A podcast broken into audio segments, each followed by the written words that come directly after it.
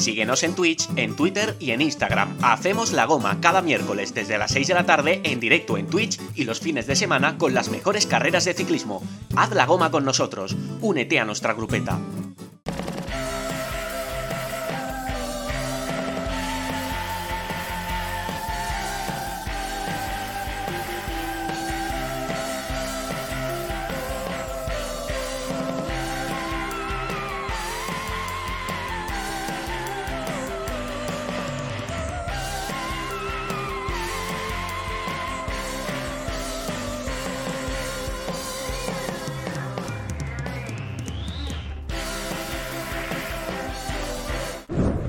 La goma. Únete a nuestra grupeta en Twitch y en redes sociales.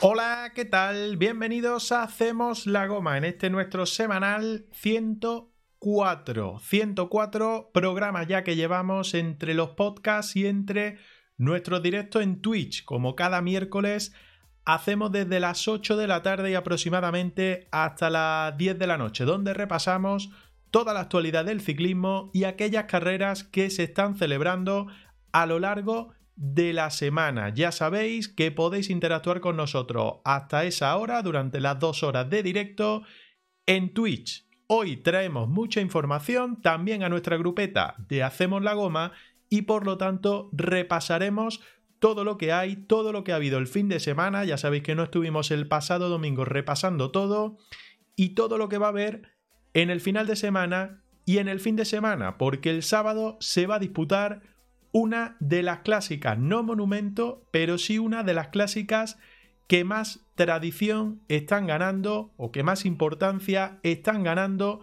en los últimos años. Yo creo que os, os hacéis una idea de qué carrera, de qué prueba estamos hablando. Pero como siempre digo y como cada semana digo, a ver cuántos podemos llegar a ser hoy en nuestro directo en Twitch. Yo confío que hoy miércoles en nuestro semanal y el sábado reaccionando a esa Estrada Bianche, que lo haremos desde las 4 de la tarde, seamos cada día más. Y es de agradecer, como digo, como siempre digo, que cada semana pues eh, os unáis más a esto de hacemos la goma. Ya sabéis que le podéis dar al botón de follow si todavía no nos seguís en la plataforma y eh, soltar una suscripción, en este caso un Prime de Amazon, por ejemplo, si lo tenéis, que así no os va a costar absolutamente nada, o dejar una suscripción de nivel 1, que aunque os va a costar algo, tampoco es un dineral, porque desde 3,99 lo tenéis ahí mes a mes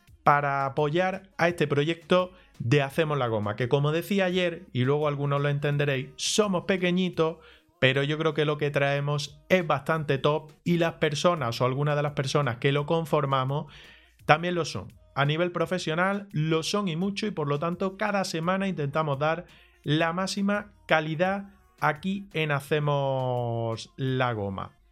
Temas de hoy, pues por ejemplo, la Igeglia que se ha disputado hoy. Ya sabéis que Peters se ha impuesto en solitario en la línea de meta de ese trofeo La Igeglia que no deja de ser el preludio de Strada Bianche que se disputará el próximo sábado. El domingo arrancará París-Niza, ocho días de competición donde sobre todo se van a ver las caras los dos últimos luchadores, por así decirlo, o quienes se disputaron el último Tour de Francia, Vingegaard y Pogachar, y algún otro nombre importante que va a haber también como ese de Daniel Felipe Martínez en Ineo Grenadier ante la baja de Egan Bernal que no va a estar disponible o en disposición para el equipo británico en París-Niza, que iba a ser una de las pruebas que iba a tener en Europa para ver a qué nivel está. Pero lesionado todavía de esas molestias de rodilla, no va a estar disponible para París-Niza. Y también, eh, a partir del lunes, aunque nos vayamos ya la próxima semana, Tirreno Adriático. Ya sabéis que estas dos pruebas siempre coinciden en calendario,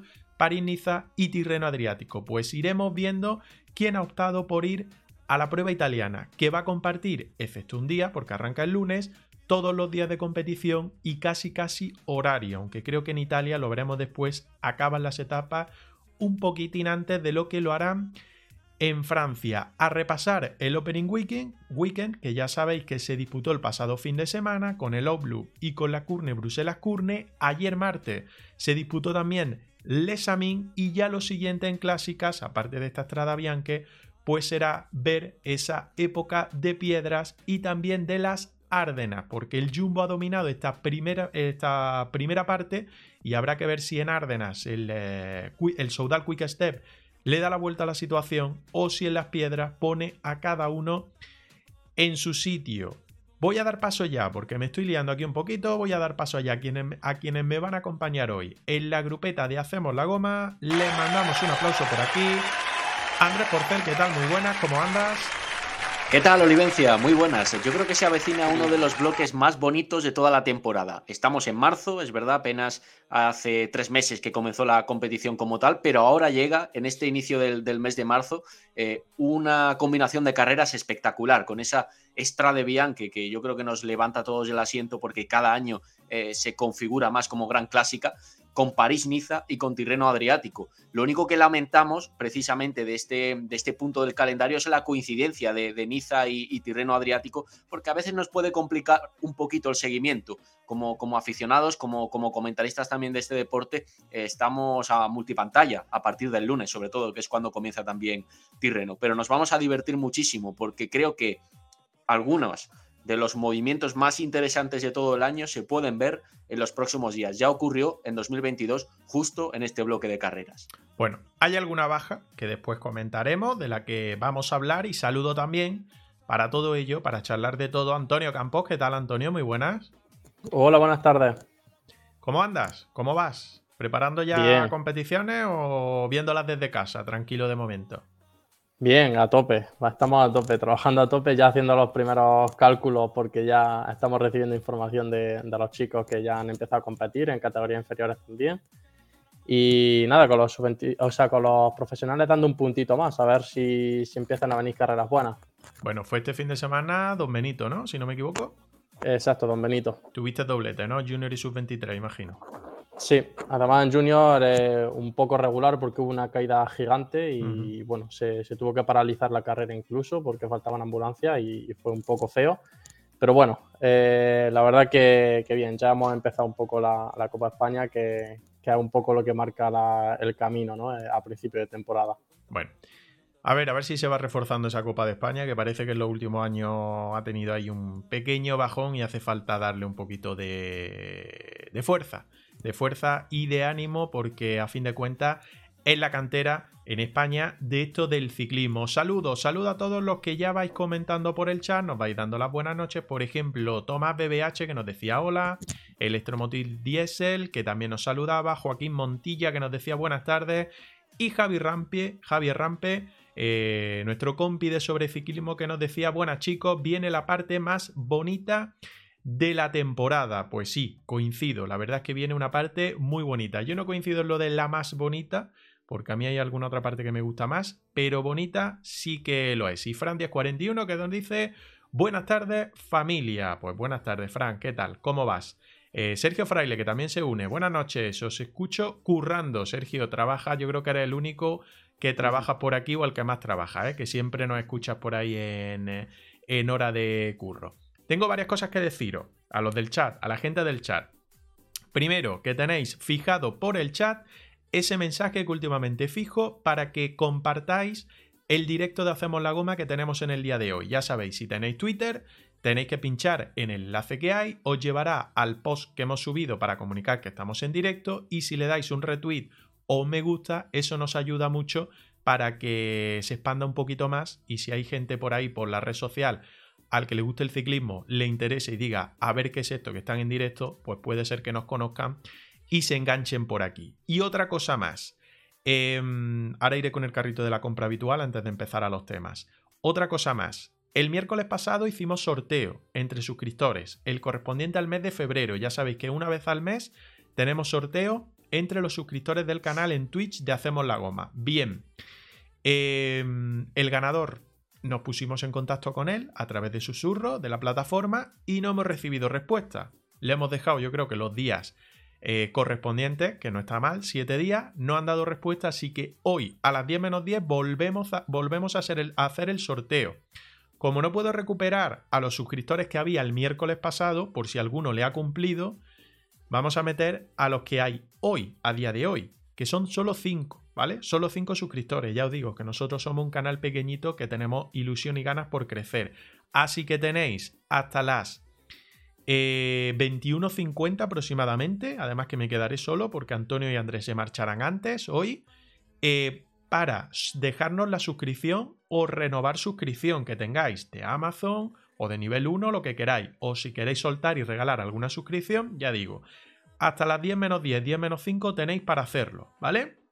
Así que estáis a tiempo. Al que le haya caducado la suscripción la puede renovar al que quiera hacer una nueva, quiera lanzar una nueva con Prime o con nivel 1 o con lo que sea, la puede soltar y entra en el sorteo que ya sabéis que lo que sorteamos la pasada semana y esta semana lo volveremos a sortear es una gorra de las de Merchant que están en el horno y que ya queda nada para tenerlas. De hecho, ojo este fin de semana porque vamos a subir ya a redes sociales todo lo que es el Merchant y lo pasaremos también por aquí el sábado cuando hagamos directo con extra de Bianque a partir de las 4 de la tarde, pues lo subiremos todo, ¿vale? Y ya sabéis, rápidamente con el carrito de la compra, que si no André y Antonio me van a matar.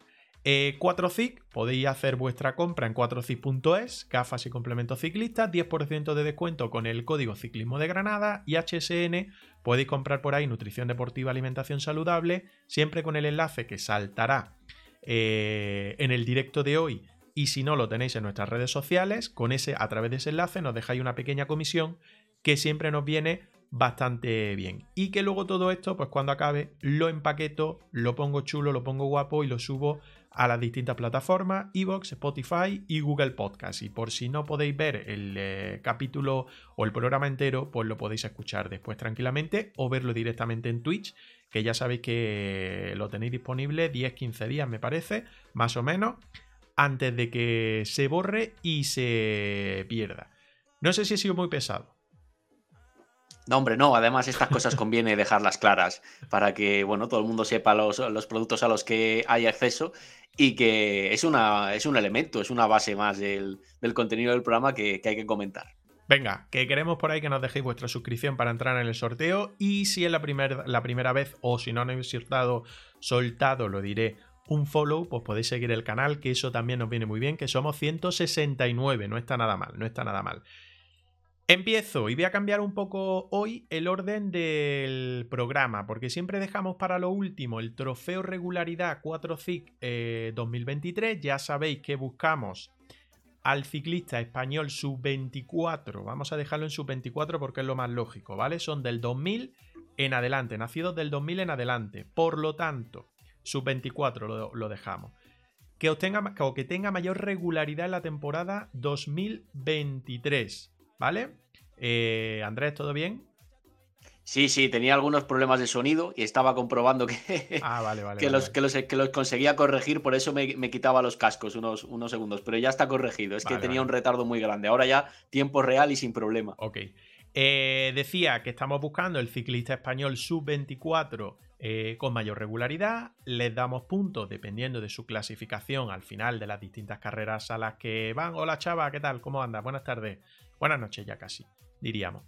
Em, les vamos dando puntuación y ahora mismo, pues actualizado a día 1 de marzo, que es hoy, los líderes, o el podio mejor dicho, está en el primer puesto el ciclista de Euskaltel Euskadi Carlos Canal con 209 puntos después de que haya estado en O Gran Camino y haya hecho un top 15 en esa clasificación general. Eh, segundo clasificado con 191 puntos, muy cerquita, Pelayo Sánchez del Burgos BH, al palo Pelayo, como dice nuestro amigo Tomás. Y John Barrenechea, del Caja Rural Seguros RGA, es tercero con 165 puntos. Son los tres hombres que están en lo más alto del podio de nuestro trofeo regularidad 4CIC 2023. Carlos Rodríguez, del que no habla. Mm, del que no habla siempre Chava, que dice: el sábado gana Carlos Rodríguez Estrade y se pone primero. Bueno, pues habrá que verlo, habrá que verlo. El año pasado no lo hizo mal. A ver este año cómo está Carlos en Estrade Bianque. Carlos Rodríguez tiene 110 puntos porque ha sumado, hoy ha sido decimoquinto en la Iglesia, ahora lo veremos. Ha sumado una buena puntuación en esa prueba Pro Serie de la segunda categoría. 110 puntos. Iván Romeo, por ejemplo, que estuvo el fin de semana en, en Obloop y en Curne. Creo que acabó Curne y no Obloop, pero después lo vamos a ver. Suma 116 puntos. Y a destacar también, por ejemplo, pues, eh, a ver, ¿quién tenemos por aquí? Igor Arrieta, que lo ha hecho muy bien en O Gran Camino, suma 141 puntos. ¿Quién más tenemos por ahí que supere los 100? Xavier Isasa del Euskaltel 120. Alex Martín también, con 107 me ha parecido verlo. Alex Martín, ¿por dónde lo tengo? 107, no me pegue, eh, Antonio. No me pegue, no tengo nada contra Leolo. Y Mateo Stelrich del Electro Hiper Europa, 122 puntos. 122 eh, puntos. Mira, nos saluda Nelson Ryder, nos dice, hola, primera intervención en el chat y nos, nos pregunta, ¿habláis de MTV? Pues eh, hablamos lo que podemos, poquito, es verdad, somos más carreteros que otra cosa, Nelson, pero sí hablamos porque nos pilla muy cerquito, por ejemplo, el número uno del mundo en mountain bike, que es David Valero. Nosotros somos de Granada, la mayoría, y nos pilla muy cerquita David, así que alguna vez ha pasado por aquí. Tenemos pendientes charlas con él, Nelson, va a estar un día con nosotros. Así que estará por aquí David Valero en cuanto saque un poquito de hueco en su agenda. Nos tiene prometidos que se va a pasar por aquí por Hacemos la Goma para, charlar con él, ¿vale? Muchas gracias, os sigo. Pues gracias a ti. Le puedes dar a follow, ¿vale? Y así nos sueltas por ahí un, un me gusta más al. Un me gusta más al canal. Eh, vale, eso trofeo regularidad. Ahora, quiero dar una explicación porque sobre todo a la gente que nos sigue con más asiduidad semana a semana, ¿vale? Eh, sabéis que la pasada semana comenté, dije, y también lo dije el sábado que estuve con Andrés eh, reaccionando a Gran Camino y a otras pruebas, que hoy miércoles iba a estar con nosotros precisamente el líder de nuestro trofeo regularidad 4CIC 2023, Carlos Canal. Pues bien, em, no está con nosotros, porque en principio iba a estar, en principio el equipo nos había dicho que iba a estar, eh, nos faltaba el OK definitivo y no lo hemos obtenido porque, bueno, pues eh, creen que es demasiado tarde. No de que lo hayamos solicitado, sino la hora para la entrevista. Así que no es nuestra culpa en ese aspecto que Carlos Canal hoy no nos acompañe. ¿Es decisión del equipo o decisión del mismo? No lo sabemos. Es lo único que nos han dicho, que era demasiado tarde y que no, que no iba a poder ser, que en otro momento pues igual sí que podía ser y que no iba a poder acompañar Carlos Canal. Así que nosotros vamos a seguir, lógicamente, de ahí venía lo de que somos pequeñitos, pero intentamos dar la mejor calidad en los contenidos que hacemos semanalmente y también los fines de semana. Y lógicamente pues vamos a seguir con toda la actualidad, que hay mucha y bastante para hablar y para charlar aquí eh, con la grupeta de Hacemos la Nos hubiera gustado, la verdad, poder tener esa conversación, sobre todo porque acabas de repasar ese trofeo regularidad sub-24 en esa, en esa particularidad que tiene nuestro trofeo en concreto y está liderando, lo que significa que, él, con, su equipo, con el bloque de Euskaltel, está haciendo un inicio de año muy presente en bastantes carreras y dejando actuaciones interesantes. Y eso era una conversación eh, bonita que podíamos haber tenido hoy. Pero bueno, ojalá en otra ocasión sí que podamos charlar con él y afortunadamente estamos en unos días de tanta intensidad en la competición que no nos va a faltar ni un solo tema en la, en la conexión en el directo de, este miércoles. No, no va a faltar. Y si faltara ya nos inventaríamos algo para charlar o para algún juego. Ya sabes que, que siempre nos hemos inventado y hemos sacado muchas cosas. Dice Chava en el chat, ¿Canal va a llegar lejos? Sí, yo creo que sí. Es muy buen ciclista y, va a llegar lejos, la verdad es que sí. Pero nos hubiera encantado, yo creo que más conocerlo también un poco, presentarle nuestro trofeo de regularidad, eh, que ahora mismo lidera, eh, cuando ya vamos a cumplir dos meses casi de competición. Pero bueno, es lo que hay, es lo que hay, pero ya está. Lo intentaremos en otro momento, que nos acompañe, ¿vale? Y ya digo, sobre todo intentar conocerlo. Y la idea siempre de hacer directos en Twitch es que vosotros participéis. Hubiera sido muy fácil haber grabado esto a las 5 o las 6 de la tarde yo lo hubiera metido ahora y lo hubiéramos escuchado, lo hubiéramos visto como si fuese casi directo prácticamente, aunque lo hubiéramos anunciado lógicamente que era grabado, pero vosotros no, no, no podríais haber interactuado con él y es lo que nos gusta. Las entrevistas que hemos hecho eh, a través del canal de Twitch siempre habéis interactuado, le habéis hecho preguntas directamente y os han contestado. Así que es lo que nos gusta a nosotros y lo que nos hubiera gustado. Pero claro. pues no ha podido, no ha podido ser. También es la esencia de, Twitch, es decir, eh, ya por como último detalle, al, final una entrevista grabada en esta plataforma tiene poco sentido porque se pierde la interacción de la, de la gente y la posibilidad de que quienes están viendo la, la entrevista puedan hacer preguntas. Eso es, pero bueno, me he quedado ahí con unos cuantos diseños chulos que había hecho para redes con el tema de entrevista y tal para anunciarlo, pero bueno. Otra vez será, otra vez será, otra vez será. Nos vamos a la competición. Vamos a repasar rápidamente lo que ha sido ese. Bueno, la segunda parte del Opening Weekend, ¿vale? Que ya sabéis que empezó con el Loop, que lo vivimos aquí en directo, los últimos kilómetros del directo, lo hicimos o reaccionamos el sábado pasado, Andrés y yo, a esos últimos kilómetros de, de donde Van Barle se exhibió, eh, venció en su primera carrera con los colores de Jumbo, pero es que eh, el fin de semana o el domingo mejor dicho, su compañero Ties Benot y Nathan Van Hoyden pues hicieron, hicieron lo propio en Curne Bruselas Curne, categoría 1 Pro, es decir, bajaban un escalón, pero completaban ese Opening Weekend en Bélgica de las clásicas, temporada de clásicas. Vencía el ciclista belga, hacía doblete el equipo neerlandés del Jumbo Visma con Van Hoyden y eh, Mateo Mojori cerraba ese puesto del podio, tercer puesto del podio, eh, siendo segundo en el sprint reducido que tenía también a Van der Hoor y a Tim Bellens en un grupo que, bueno, pues que le dio mucha calidad, yo creo, a la jornada de Curne Bruselas Curne. No sé cómo lo, lo vivisteis, no sé si lo pudisteis vivir, si lo habéis visto después o cómo vivisteis la jornada. Sí, yo estuve viendo las carreras. Eh, la del domingo sí que la vi después pero la estuve viendo y la verdad que, bueno, súper emocionante y, bueno, parecía que Jumbo estaba totalmente desaparecido y de repente empiezan a, correr todas sus estrellas y, nos encontramos con la realidad, que es que van volando y, bueno, el tema de clásicas por lo menos han empezado dominando.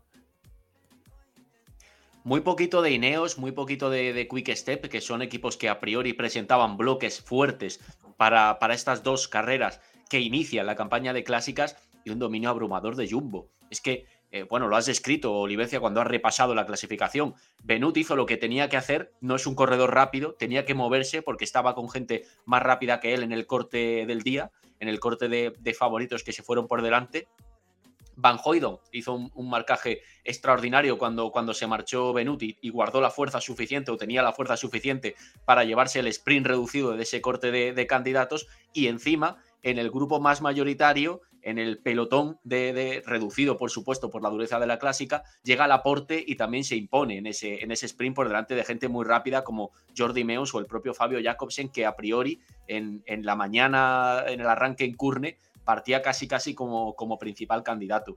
La mm. forma de correr de, de Jumbo Visma y la potencia que tienen tan extraordinaria para, estas pruebas les, les, ha hecho dominar por completo ese fin de semana de apertura en, Bélgica. Un equipo neerlandés eh, dominando en terreno de un habla similar, en terreno de Flandes, donde siempre se han entendido muy bien a todos los niveles y ahora, pues eh, como, como equipo top, están llevándose todas las carreras y relevando al Quick, que era el gran dominador en este, en este tipo de, pruebas. Eso es, mira, lo dice Chava, dice, sí, muy malineos y quick, o soldar quick step. Ahora hablaremos un poquito más de ello. Más de la general, eh, de la clasificación. Arnaud Deli, que fue séptimo después de ser segundo en el Outlook el sábado.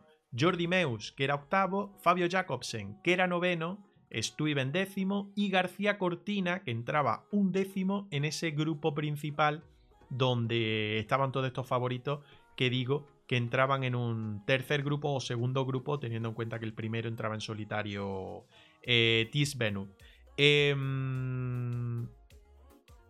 Tomás decía, yo sigo sin entender cómo Ineo ha dejado escapar a Dylan Van Barle. Bueno, yo creo que porque es neerlandés, holandés, como queramos decirlo, más correctamente neerlandés, y se quería ir a, a Jumbo. Yo creo que sin más, que, que en ese aspecto pues tenía, tenía como objetivo llegar al equipo. Que haya acertado o no, teniendo en plantilla a Van a Laporte, a Benoit, por ejemplo, bueno, pues ya se irá viendo. De momento, la primera clásica que ha corrido la ha ganado. A ver qué opciones tiene en otro tipo de clásicas como la que se llevó el año pasado. Si Van está al nivel normal o si el Jumbo, aunque Van no esté a un nivel normal, le da toda, todo su apoyo para que, para que lo haga. Estratégicamente le da, le da muchísima ventaja a Jumbo, más todavía de la, que ya, de la que ya tiene cuando, cuando llegue Van Aert. Otra cosa es que a veces el exceso de, candidatos no te tiene por qué salir bien, pero, pero estratégicamente les da una ventaja brutal, porque si parten con ambos, por ejemplo, pongamos eh, un ejemplo, en la Paris-Roubaix, imaginaos lo que, lo que puede ser ese, equipo. Claro, pero la pregunta es, Antonio, ¿hasta qué punto ciclistas de ese nivel, como por ejemplo eh, Dylan Van Barle, va a llegar a, una, a un monumento y va a decidir hacer un trabajo para Van pensando a lo mejor él mismo, egoístamente, que está en una mejor forma, porque Van Aert de momento carretera no ha tocado, ahora veremos cómo Estrada el sábado no va a ir y a ver si llega el lunes a Tirreno Adriático. Bueno, yo creo que los directores deberán de tener una personalidad bastante fuerte para dejar eh, bien claro eh, la directriz en el equipo.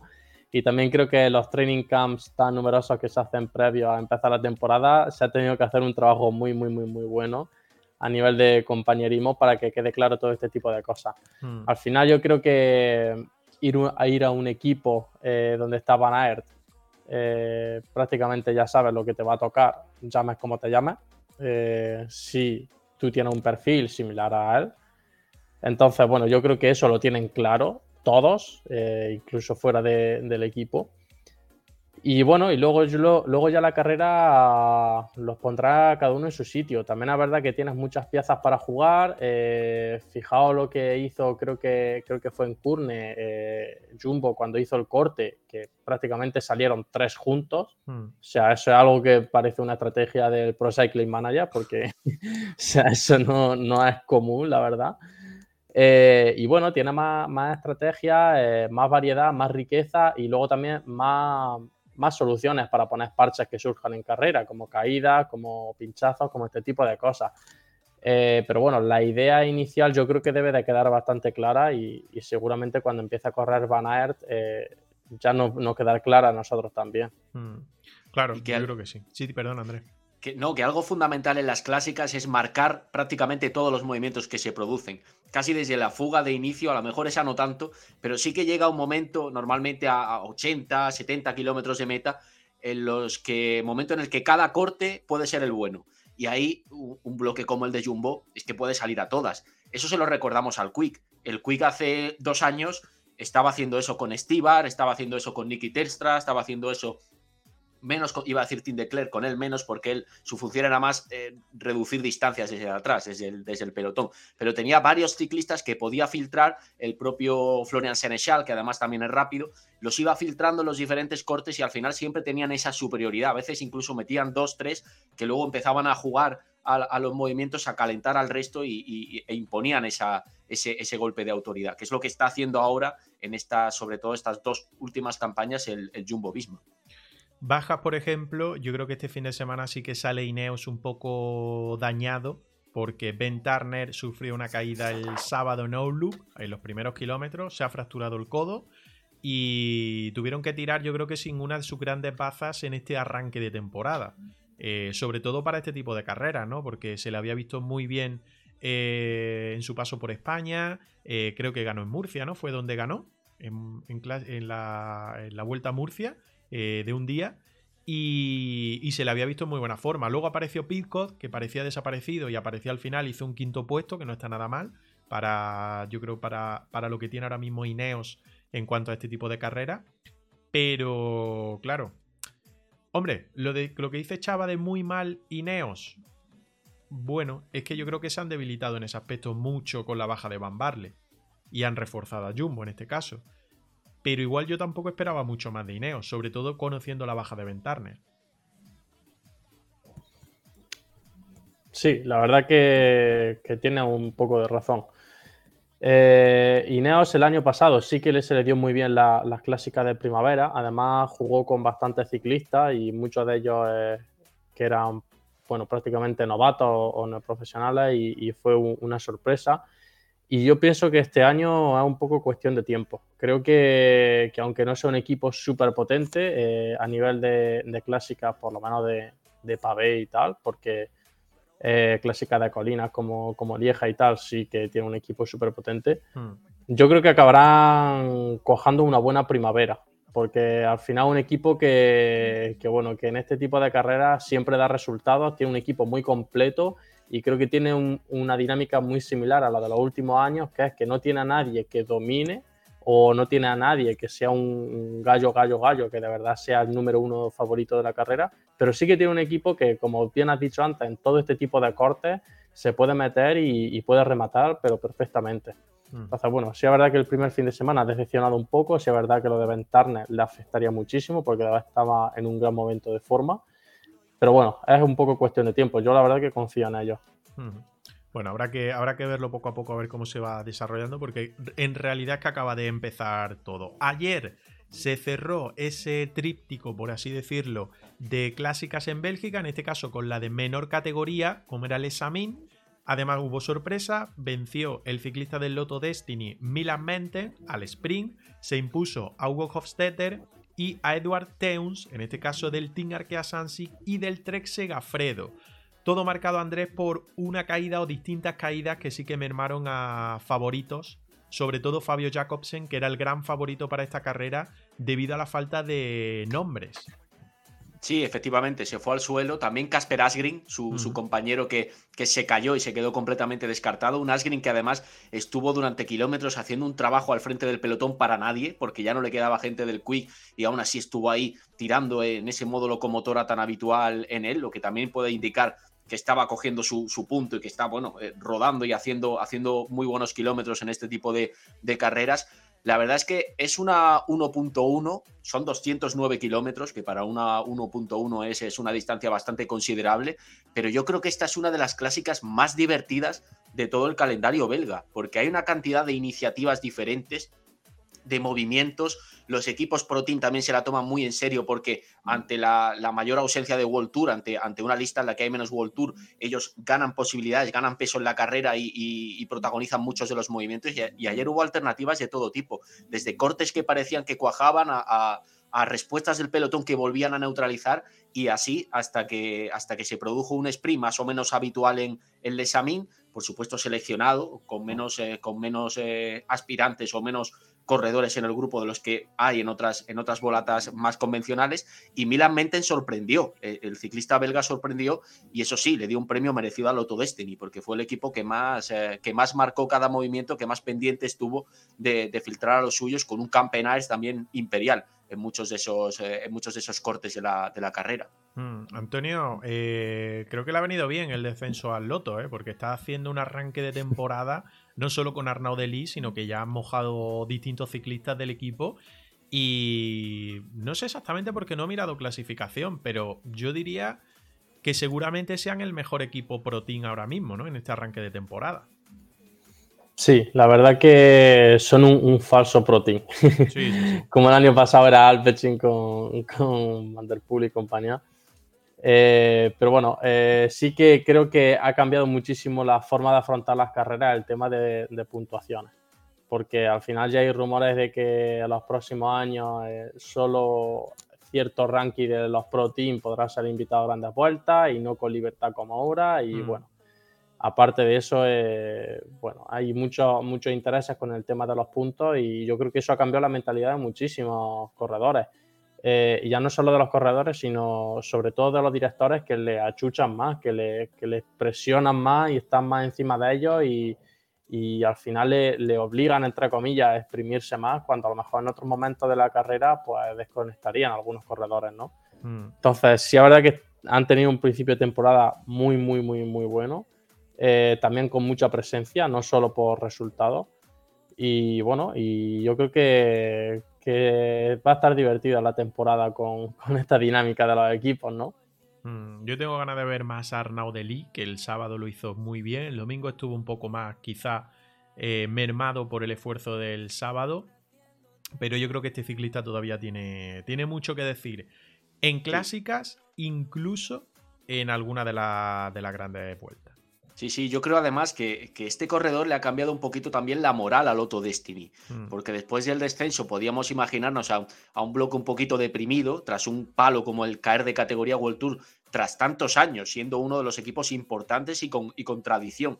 Y ahora, por ejemplo, en las clásicas de Bélgica en su terreno, están volviendo a correr como lo hacían antes, con alternativas, con, con respondiendo, saliendo a, a, los ataques y, e incluso liderando al pelotón cuando, cuando estratégicamente lo, necesitan. Estamos volviendo a ver al Loto que recordábamos en, campañas ya eh, más, más, anteriores con otros ciclistas al, al, frente, el propio Tim Bellens, Tis Benot, también mm. estuvo en este, eh, llegaron a montar todo, todo un equipazo, ¿no? Mm. Y, sobre todo las de segunda línea, las clásicas de segunda línea siempre se le han dado bien y ahora estamos volviendo a ver a ese, a ese Loto con, con un Deli que es el capitán, aunque no estuvo en el examen, pero es el capitán para las carreras de este tipo. Chava apunta por el chat, eh, dice, el que ha bajado un poco el pistón es Guanti. Bueno, en cuanto a victorias, porque yo creo que en cuanto a rendimiento de ciclistas, Lorenzo Rota ha estado hoy también en la Igiglia a muy buen nivel, ha estado ahí metido buscando alguna fuga a falta de veintitantos, treinta kilómetros, lo ha intentado. Eh, estaba hoy, pero no sé si ha acabado, no lo sé, luego lo repasamos porque han acabado solo treinta y poco en la Igiglia. Eh, Rui Costa Creo que hasta este fin de semana ha estado metido también ahí en clásicas en Francia.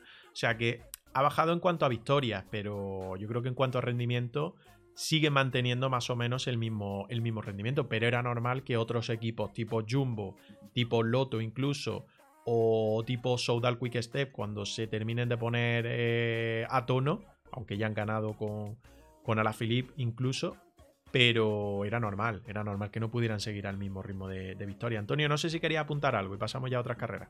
Sí, eh, un apunte que es muy importante, que es que a Lotto Destiny le han quitado, entre comillas, a Tim Bellens y no ha fichado a ninguna estrella, lo mm. cual eh, debería de mermarle muchísimo, sobre todo al inicio de temporada, que ya sabemos cómo suele iniciar la temporada Tim Bellens. Eh, y aún así, fijaos el rendimiento que está teniendo. Eh, el sábado, Arnaud Deli, aparte del buen resultado que hizo, tuvo una caída que además se tuvo que dar un golpe feo en la rodilla, que bueno, feo. Un golpe que, en ese momento le tenía que afectar, hmm. porque se dio justo en la rodilla y tenía sangre y tal. Entonces no, fue, no era una rozadura, era un golpe, hmm. además con adoquín. Entonces, bueno, yo me imagino que, eso le fastidió un poco también al día siguiente, cuando se le empezaría a inflamar más. Pero pero bueno, la verdad es que un rendimiento, o sea, cuando cogió al pelotón en solitario, cuando luego subió el muro de pavé que iba con el plato metido, el único de los de cabeza con plato metido, pegando unos zarpazos. O sea, eh, la verdad que un chico que, tú lo ves y, dices, joder, este, este es distinto, ¿sabes? Mm. Este, este va a dar mucha alegría. Mm. Y luego, pues nada, simplemente el examen, el que no lo haya visto, que la vea aunque no sea una carrera que tenga muchísimo nombre, eh, es una carrera café para, para los muy cafeteros, como dicen, ¿no? Exacto. Pero es una carrera eh, que pasa un poco de todo, la verdad. Cortes peligrosos, parece que llegan, que los cogen, que un sprint un poco inesperado. Eh, además, el sprint es muy bonito como gana, como se va metiendo entre, entre otros sprinters Merten y al final acaba ganando. O sea, es una carrera bastante entretenida y que tiene una etiqueta curiosa ya como, como último apunte en este, en este sentido, y es que no es una clásica flamenca, se disputa en la, en la región belga de Balonia.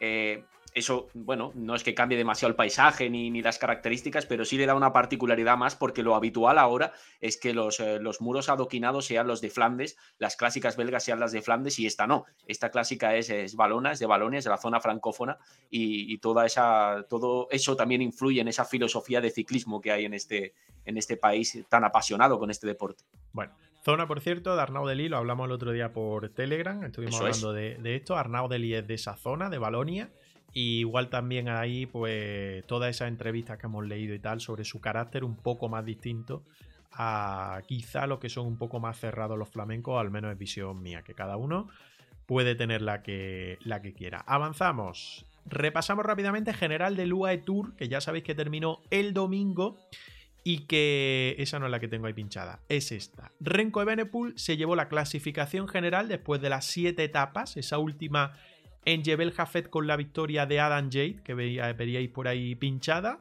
Eh, Adam Jade que sorprendió después de quedarse cortado el primer día y de perder bastante tiempo, pues el último día lo intentó en Jebel Jafet. De hecho, entró en solitario en la línea de meta, metió un poco el susto en el cuerpo a Renko Evenepoel y a Luke Platt, pero no consiguió doblegarlo y al que sí doblegó fue a Pello Bilbao, que por la bonificación que sumó Adam Jade se quedó fuera del podio. Eh, al final, Renko Evenepoel, 59 segundos de ventaja sobre Luke Plapp, un minuto clavado sobre Adam Jade y Pello Bilbao fue cuarto a 1.03. Lástima lo de Pello, que perdió un podio ahí el último día por, ya digo, las bonificaciones y esa escapada de, Adam Yates.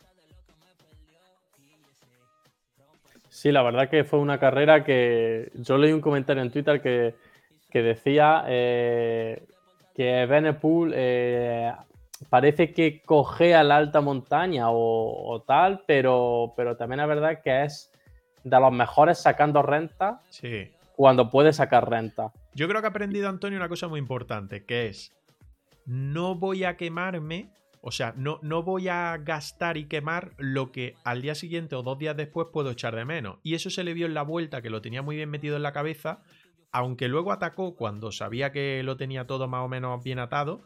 Pero yo creo que es algo muy bueno que ha aprendido y que le puede servir para las grandes vueltas, en este caso este año 2023, el Giro de Italia. Exacto. Eh, luego otro punto importante, ahí está Luke Plapp, que ya lo veníamos hablando ya antes de empezar la temporada aquí en el, canal, que, se veía que era un chico que iba a tener una progresión muy muy buena ya desde el año pasado. Y luego, bueno, Adam Jay, que intentó honrar a, al UAE, intentó eh, bueno, ser protagonista y porque sabemos que de ahí está su gran patrocinador. Y al final lo consiguió. Al final lo consiguió, llevándose una etapa, además una etapa que fue rápido, ¿eh? que mm. a nivel de datos que, vi yo también por Twitter, se subió rápido, rápido, rápido. ¿eh? De hecho, estableció el récord de la subida Dan Yates, que ya ha ganado en otras ocasiones en el Jebel Fett, y esta vez eh, fue la subida más rápida de todas las que se han realizado. Exacto, o sea, bueno, aparte de, aparte de eso, eh, Joder, significa que, está bastante bien, ¿eh? está bastante bien. Seguro que, el entrenador le, ha planificado y el director le ha metido caña para que intente pescar algo que si no, con Pogacha aquí en Andalucía, ya iban a empezar complicado la temporada. Oye, ¿no veis que Renko ha ido un poco más con el freno de mano echado, teniendo en cuenta o viendo las actuaciones de, de Vingegaard en Galicia y de, sobre todo, de Pogachar en Andalucía? ¿No os da esa impresión? Totalmente. El nivel de chispa, de, electricidad que, han puesto Pogachar y, y Vingegaard en, sus respectivos debuts en España, en carreras españolas, eh, no, no, lo ha mostrado Renko ni, en San Juan, no lo hizo en San Juan y ahora tampoco en, en el UAE Tour. Es verdad que ha ganado aún así la, general, aprovechando también esas, esas, ventajas, por supuesto, en la crono por equipos, donde ganó su bloque y, aprovechando sus, cualidades cuando se produjo ese abanico determinante al inicio del UAE Tour, donde él también estaba delante y estuvo incluso provocando esos, esos cortes, todas esas cualidades que le dan ventaja respecto a otros vueltómanos, esas cualidades también de rodador puro y de, y de extraordinario contrarrelojista, pero sin embargo, por ejemplo, la subida, el día de la, tanto, tanto en una etapa de montaña, eh, eh, en la primera ganó mm, el corredor de Movistar, no, no recuerdo ahora, el nombre. Exacto. En la primera ganó Rubio y en la segunda Adam Yates. En ninguno de esos dos días de montaña Renko mostró la chispa eh, que sí que han, han, sacado ya o han enseñado ya tanto Vingegaard como, como Pogachar. Pero bueno, igual se, también se está guardando para, para otros momentos que se vienen clave en la temporada y, y en los que debe ser protagonista, como las Ardenas. Antonio, pero eso también puede ser porque, pregunto, ¿eh? no lo sé, yo no, sabes que de esto no, tengo ni idea, que tú eres el, jefe en ese aspecto. Em, son dos meses antes, o sea, el tour es en julio, eh, hablo por Vingegaard y Pogachar, el Giro es el 6 de mayo cuando empieza, son dos meses, igual, no sé si eso ya se trabaja o no, con los picos y con toda la leche esta que se habla durante décadas, o no tiene absolutamente nada que ver, se lo ha tomado de esa forma y punto. Bueno, también eh, depende un poco de, la cabeza. Hay chicos que, o corredores que necesitan empezar muy fuerte y coger confianza y, ver que están ahí. Eh, o hay otros que, bueno, que tienen mucha confianza en sí mismos, como podría ser, por ejemplo, Roglic, que por ahora está un poco a la sombra, está un poco entrenando, va a competir muy poquito. Cataluña, ¿no? Eh, creo que poco más. Exacto, en Cataluña. Y él tiene confianza plena en que, en que va a hacer un año muy bueno. Eh, entonces, bueno, depende también un poco de, cabeza. A nivel de, físico, claro, eh, al final podéis manejando picos de forma y tal, pero pero no es, no es, no vas a ciencia cierta, es, muy complicado, es muy mm. complicado, porque al final tú, por ejemplo, cuando vas, eh, ahora que va a ser próximamente la Tierra en Adriático, por ejemplo, tú no sabes a qué intensidad se va a correr esos siete días. Sabes que van a ir a tope, porque la Tierra no van a tope días, pero no sabes hasta qué punto. Entonces, bueno, es muy difícil manejar un poco eh, los tiempos y tal. Los puedes manejar entrenando en casa mucho más fácilmente, porque es todo más controlado. Eh, pero bueno, yo creo que sobre todo va por tema de personalidad y por tema de confianza y de cómo, y de cómo es cada ciclista, que, hay algunos que necesitan, de hecho hay algunos que buscan enfrentarse a rivales directos y hay mm. otros que lo están evitando hasta última hora. Entonces, bueno, también, también esto es curioso. Mm. Os pregunto por el chat, no sé cómo veis el tema de Renko, por meter un poco de picante y de salsa. Después de ver a Pogachar y a Vingegaard, que los dos se salieron en Andalucía, bueno, clásica de Genio Andalucía, eh, Pogachar y Vingegaard, que se exhibió también en Galicia porque se llevó tres etapas, las tres que se corrieron, porque la primera ya sabéis que se anuló por la nieve. Eh, os ha dado un poquito de bajón viendo el rendimiento de Renko, que aunque ha ganado, no se ha llevado ninguna victoria individual, porque sí la, la por equipo, la crono por equipo, con su equipo, con el UAE, ¿O pensáis que está pensando con cabeza y se está preparando con cabeza de cara, de cara al giro? Dice Chava, Renko estaba y sigue un escalón por debajo. Bueno, eh, es que tampoco lo hemos visto juntos. No lo hemos visto disputarse algo con Pogachar y con Vingegaard, por ejemplo. ¿Que haya evitado ir este año al Tour para no verlo? Quién sabe, no lo sé. Yo creo que esa, esa, esa resolución solo la tienen ellos en la cabeza. Y, o él, mejor dicho, en la cabeza y su gente cercana y lo que está claro es que lo vamos a ver en el Giro, midiéndose en principio a Primo, a Primo Rogli. Dicho esto, ¿ganará el Giro? Dice Chava. Pues puede ser. ¿Quién sabe? ¿Quién sabe? A ver, ahora en principio creo que está en altura, luego hará Cataluña, luego volverá a altura y luego directamente al Giro. Es al menos lo que dijo en alguna entrevista. O leemos en lo que se refiere a lo de Renko, ¿vale? Para que participéis un poquito por el chat, que está ahí un poco apagado y la verdad es que hoy hay bastante, bueno, bastante gente. Gente para nosotros mucha para otros no será nada, para nosotros bastante y de agradecer en el directo, ¿vale? Siguiéndonos, ya sabéis, de 8 a 10 de la noche todos los miércoles, fines de semana, los sábados a partir de las 4 de la tarde reaccionando a carreras, este próximo sábado reaccionando a Estrada Bianche, que acabará eso de las 5, 5 y cuarto de la tarde, por lo tanto haremos una horita eh, aquí en directo reaccionando y después estaremos hasta las 6 de la tarde aproximadamente. Y los domingos resumen de toda la semana de carreras a partir de las 9 y media de la noche, ¿vale? Así que os esperamos a todos y ya sabéis, le dais a follow si no nos seguís. Y si nos queréis dejar una suscripción, un Prime de Amazon, por ejemplo, que no va a costar nada, pues tenéis hasta las 10 eh, menos 10 o 10 menos 5 porque vamos a hacer el sorteo, vamos a repetir el sorteo entre suscriptores del mes, del mes de febrero, porque el miércoles pasado lo hicimos y el ganador no ha dicho esta gorra es mía. Así que la vamos a volver a sortear, ¿vale? Y mira que está chula, ¿eh? Sí, sí, sí. Está en el horno todavía. Está a punto de salir. Está en el horno a punto de salir. Para el fin de lo lanzamos todo lo que hemos preparado de Merchant, ¿vale? Así que atentos a nuestras redes. Una última clásica que se disputó el domingo, la Found Drum Classic, después de la que ganó Julian Alaphilippe el sábado, pues la Drum Classic, Anthony Pérez, el ciclista de Cofidis, que ya sabéis que es de ascendencia española, pues se llevó eh, el triunfo en solitario sacando más de un minuto a Rui Costa y Andrea Baggioli, que fueron segundo y tercero respectivamente. Espectáculo, yo no he visto la prueba, tengo pendiente eh, verla o ver algún resumen, porque según he leído y escuchado, eh, Anthony Pérez dio un auténtico espectáculo en esta Drum Classic, que era más dura que la...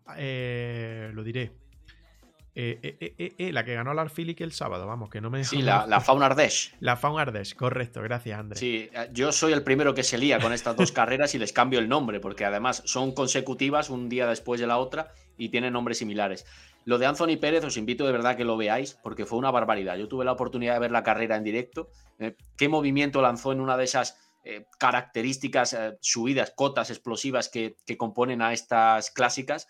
Lanzó un ataque inalcanzable para, el resto y eso que los que venían detrás, ahí has pinchado tú la, clasificación definitiva, no eran precisamente gente con, poca potencia y, que despliegue pocos, pocos vatios en sus ataques, pero nadie le pudo seguir fue inteligente, saltó en un momento clave y después hizo una cabalgada en solitario eterna en la que prácticamente no le recortaron. Es que mantuvo el, el, duelo hasta el final porque evidentemente se, terminó llevando la, victoria. Anthony Pérez, un, ciclista ya muy experimentado de Cofidis, un histórico corredor de fugas, siempre ha dado presencia a su equipo en, en las fugas, en las escapadas y lo que hizo en esta, en esta clásica francesa fue exhibirse precisamente así, alejándose del resto, quedándose completamente solo durante muchos kilómetros y aprovechando la dureza a su favor.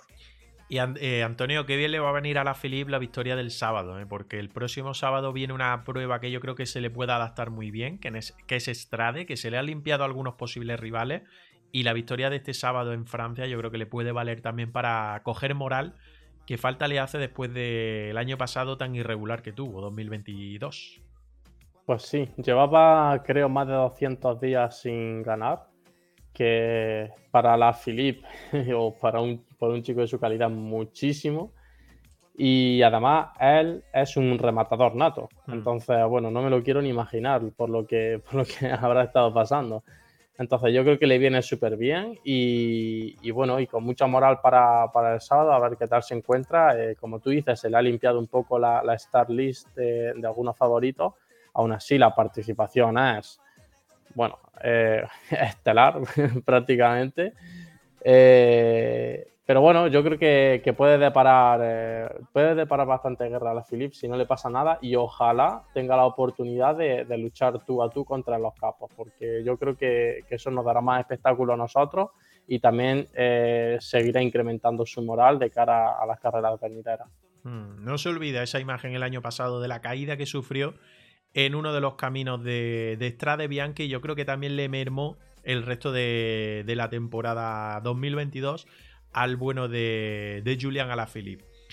Sigo, hoy se ha disputado el trofeo La Igeglia, esa previa, digamos, a lo que será el sábado Estrada Bianche. Prueba 1.pro, es decir, Pro Series. Teníamos ahí a Carlos Rodríguez, al campeón de España, que ha hecho decimoquinto en un día, yo creo que horrible para ser ciclista porque viento, lluvia y frío han sido lo que se han encontrado los ciclistas en Italia para esta prueba de un día, ya digo, la Igeglia, que se ha llevado sorprendentemente también, porque además es el segundo francés en 60 ediciones que vence este trofeo la Igeglia, Nance Peter del AG2R Citroën Team, que ha hecho doblete con, eh, con Andrea Vendrame, que ha sido segundo a 46 segundos, se ha llevado el sprint sobre eh, Alessandro Covi del UAE Team Emirates, que ha sido tercero. Lorenzo Rota, ciclista del el Intermarché Guanti, ha sido cuarto. Chapuisat del Team Arkea, quinto.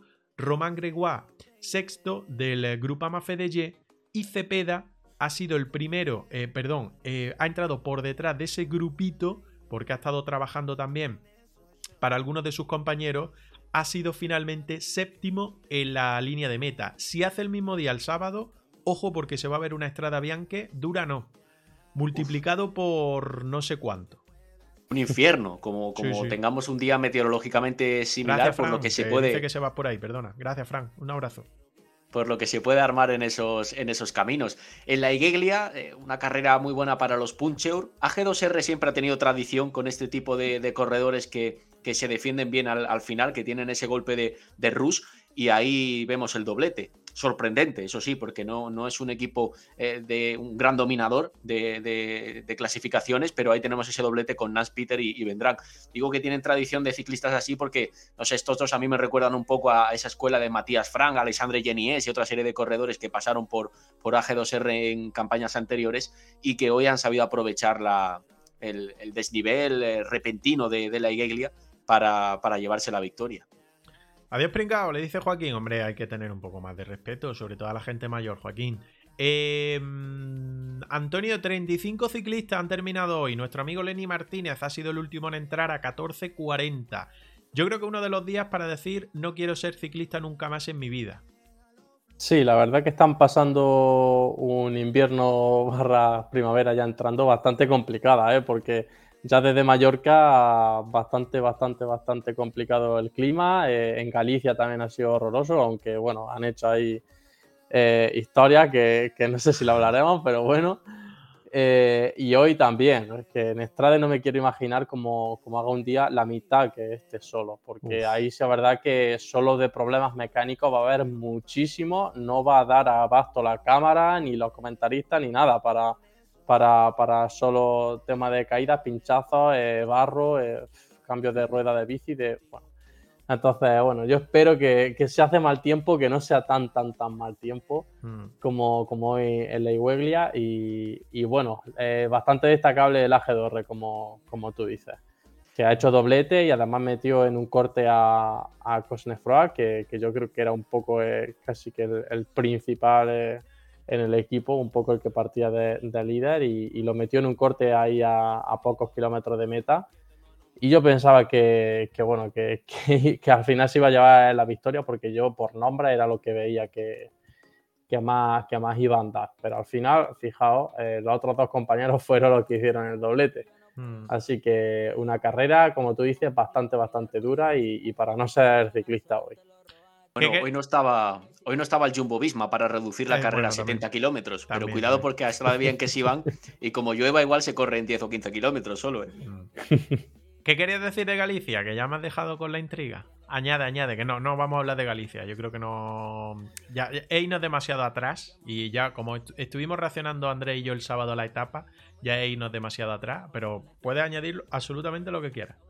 Sí, no, no. Eh, me ha resultado bastante curioso el debate que, se montó, porque hay algunos a favor, hay. Claro, hay algunos a favor, hay otros en contra. Eh, porque, bueno, al final la, la primera etapa se paró a 17 de meta, los, tres chicos de la escapada no querían parar, de hecho siguieron un buen rato. Eh, ya 17 de meta se paró, o sea que es que ya es muy cerca, muy cerca. Eh, y luego, pues lo del día siguiente, yo creo que sí, la verdad que no tenía sentido, la verdad. O sea, sinceramente, viendo las imágenes de los puertos, de cómo estaban las carreteras y tal, pues sí, un día de muchísimo frío, pero está en Galicia en invierno, o sea, yo creo que cuando, tú haces la prescripción ya sabes que, a 20 grados 25 no vas a estar, ¿no? Que al final el ciclismo ya es un deporte bastante duro y ya lo que tiene es estar al aire libre. O sea, cuando hace un día de muchísimo viento, como puede hacer en, los Emiratos o, bueno, en cualquier otra carrera, o al final es que es lo que hay, ¿no? Eh, sí es verdad que cuando se pone en peligro la integridad de los ciclistas hay que parar, evidentemente, hmm. eh, pero yo creo también que muchas veces debería salir, de salir por parte de la organización, no por parte de los ciclistas, porque si no, eh, muchas veces estás abriendo una veda que, cuidado, de hecho en Galicia me consta que los ciclistas World Tour eran los que querían parar o los que querían... Eh, sí, a mí me han dicho que acortar. los más veteranos fueron los que el jueves, eh, me lo ha dicho gente de dentro, cosa que estaba en carrera compitiendo, que el jueves eh, fueron los grandes, los gordos, los más veteranos, además del pelotón, los que dijeron, paramos. Claro, eran ellos los que querían, porque al final ellos son los que tienen más poder también, entre comillas, y, son más fáciles de seguir y, tienen más argumentos o pesan más sus argumentos. Eh, en cambio, los equipos más pequeños y los ciclistas un poco más eh, pequeños, por así decirlo, que, que, van ahí a, a demostrar y, y, que va a ser su gran, digamos, su, gran escenario, ¿no? Eh, donde la gente más, más alcance pueden tener con la gente. Pues ellos pues, ni de coña querían, querían acortar, ni querían parar, ni querían nada. Entonces, bueno, yo creo que el, dar la voz a ciclistas eh, que tampoco se define como un grupo en concreto o como tal, porque entre ellos también hay debate, es bastante, es un, precedente bastante peligroso, hmm. porque, bueno, eh, al final también hubo mucho escándalo cuando, aquel día del Giro de Italia, que eran 200 digo, kilómetros llanos, que estaba lloviendo y simplemente era por lluvia fuerte, eh, que, que nada que hiciera 2 grados.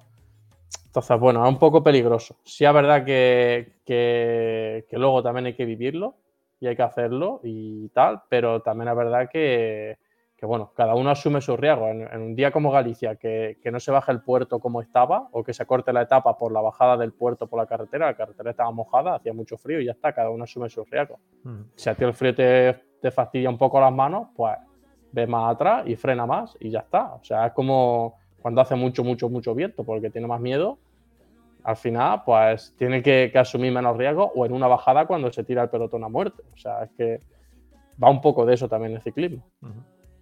Os lo dice una voz autorizada, Andrés, una voz que está dentro de, del pelotón. Eh, pro, sub-23, junior. Efectivamente, ¿quién mejor eh, de, en, esta, en esta tertulia, en este debate que, Antonio para explicar esos detalles y, para dar un punto de vista con el que yo coincido plenamente? Creo que sobre todo lo que ocurrió en esa segunda etapa que fue reducida en kilometraje, no estuvo acertado, porque nos perdimos un espectáculo del que podríamos haber disfrutado, ya que la meteorología al final ni siquiera fue tan adversa como en un principio se, preveía o como en un principio se, situaba como, como, explicación al recorte en el kilometraje de esa, de esa jornada que era decisiva.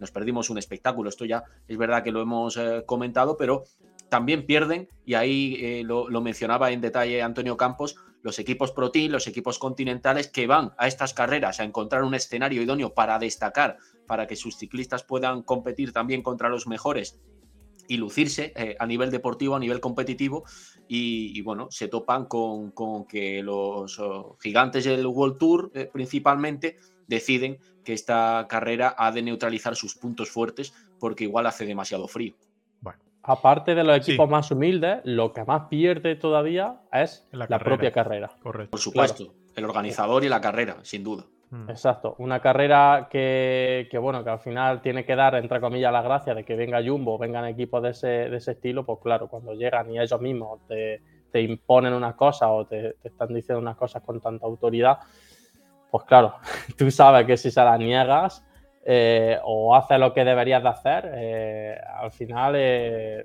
te va a perjudicar a ti para, el futuro. Entonces está un poco atado. Mm. Y bueno, una pena por, a nivel también de patrocinio de carrera y tal, ya que queremos que crezca un poco el calendario español y que crezcan los patrocinadores y que, y que, se impulse más a este nivel. Es una pena que pasen estas cosas, ya te digo, habiendo debate y discusión y, y contradicciones entre los propios ciclistas, que es que no es que sea algo súper, súper evidente. Bueno, ya digo, ha habido, es lo que tú dices, ha habido distintas opiniones, ha habido mucho debate. Yo particularmente, y, y ya esto para cerrar, el jueves puedo llegar a entender, y de hecho así lo dije, que entiendo que los ciclistas tuvieran ese, esa voz, porque bueno, eh, a mí me comentaban que no había visibilidad suficiente, que era bastante peligroso, que llevaban bastantes kilómetros eh, corriendo en esa circunstancia y en esa situación.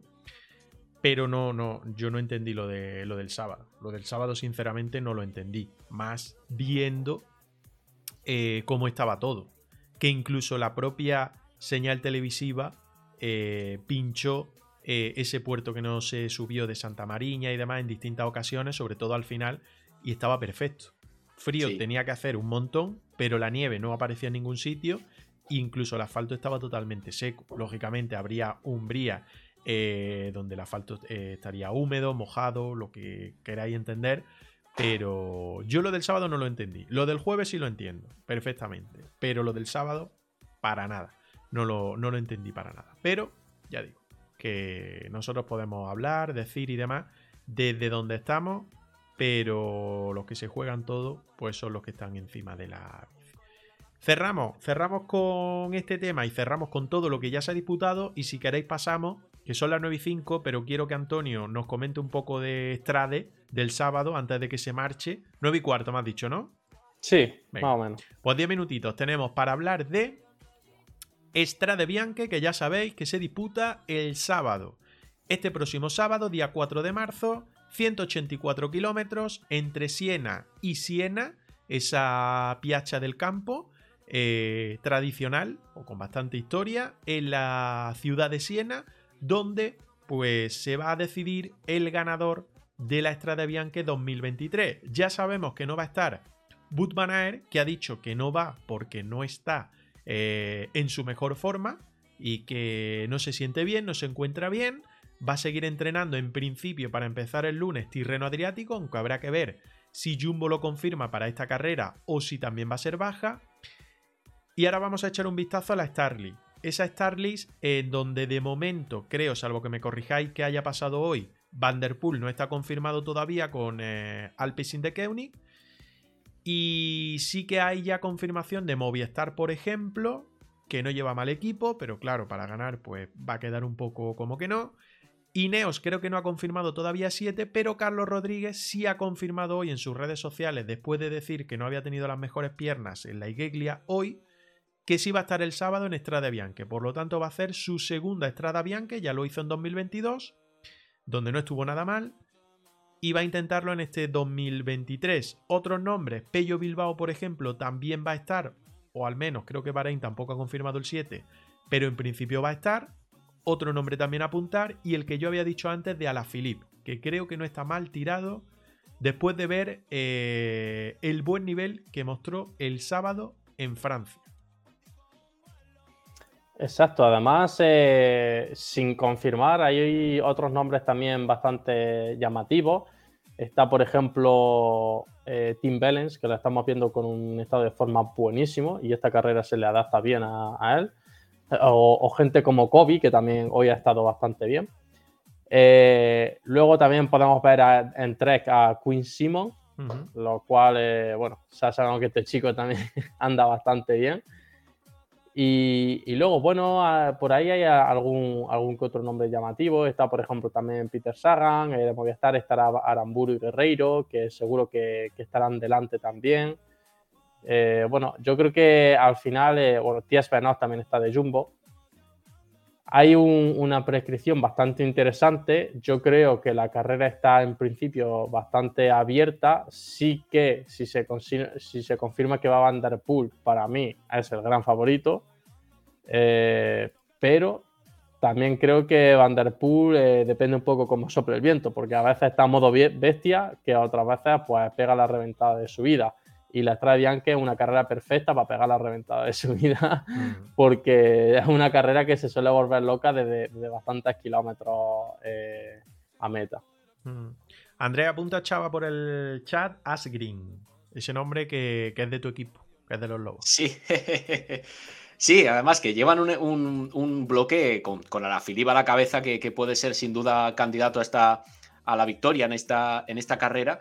Eh, Además, creo recordar que ya, que ya se la ha llevado, ¿no? A la Filipe ha ganado en, en Estrada Bianche en, en alguna ocasión con él. A la Philippe, eh, Van Aert, Van Der Poel y Pogachar, creo que eran los últimos vencedores. Eso es, eso es, eso es. Llevan también a, Valerini, Baglioli, en fin, llevan un, equipo completo para, para esta Estrada Bianca. A mí hay una cosa que me gusta mucho de la participación en Estrade y del desarrollo de la prueba, y es que eh, los favoritos, la lista de favoritos se abre desde a clasicómano y rodadores puros que te pueden reventar, sobre todo a la salida de un tramo de, tierra, en esos, en esos, puntos llanos donde, donde se ha acumulado desgaste tras el esterrato, te pueden reventar con un, con un latigazo, hasta vueltómanos que se aprovechan del desnivel acumulado, que es muy importante en Estrade Bianche, y también pueden obtener ventaja en la subida final. Véase corredores como Warren Barguil, Thibaut Pinot, en otras ocasiones también Román Bardet, lo hemos visto hacerlo muy bien aquí, Carlos Rodríguez el año pasado, el propio Pello Bilbao puede tener un, buen papel en esta carrera.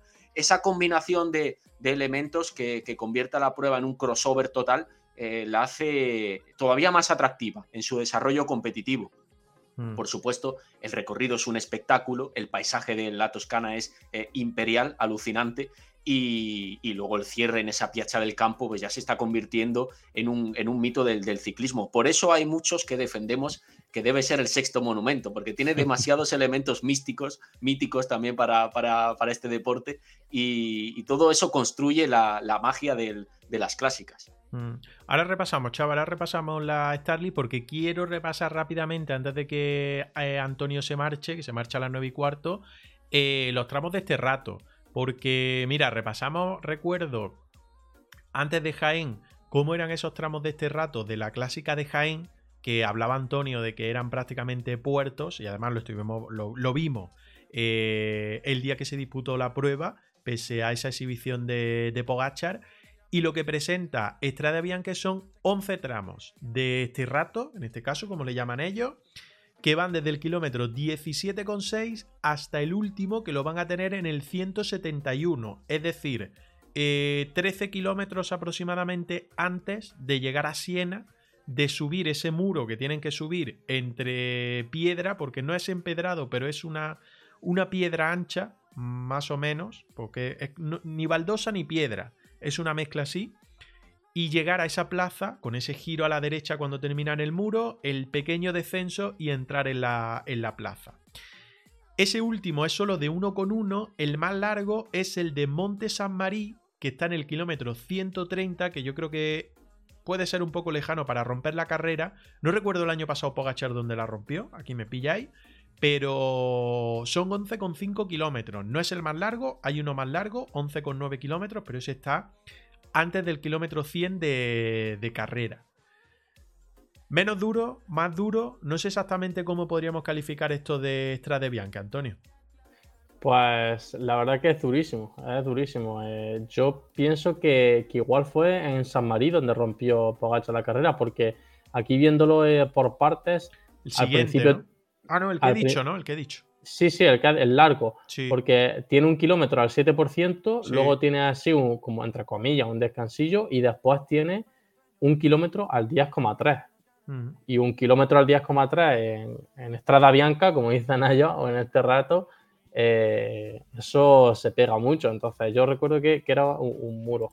Eh, que fue, fue al, acabar el muro se tiró para abajo. Eso, ¿eh? le intentó seguir Carlos y no, no le aguantó el ritmo. exacto, entonces yo pienso que es ahí porque, porque justo al acabar el kilómetro al 10,3 prácticamente no llevan ni la mitad del tramo. Hmm. Entonces es seguramente en ese punto.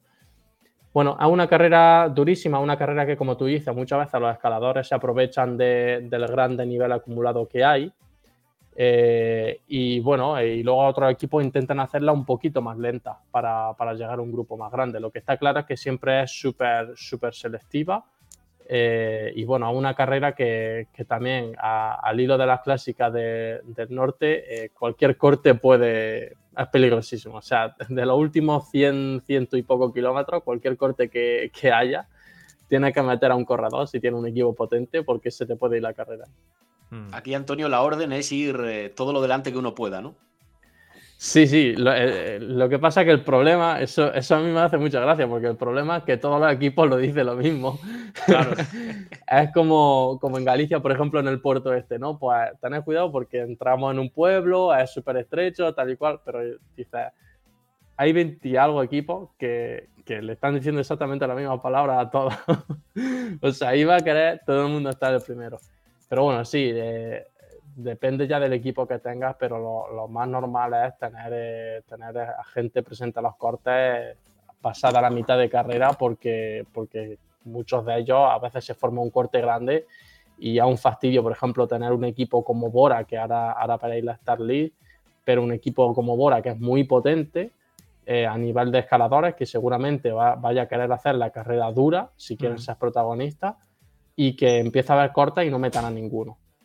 Porque eso, eso significa ya estar tirando detrás para, y desgastar a, la gente que, podría estar delante y sin desgastarse tanto.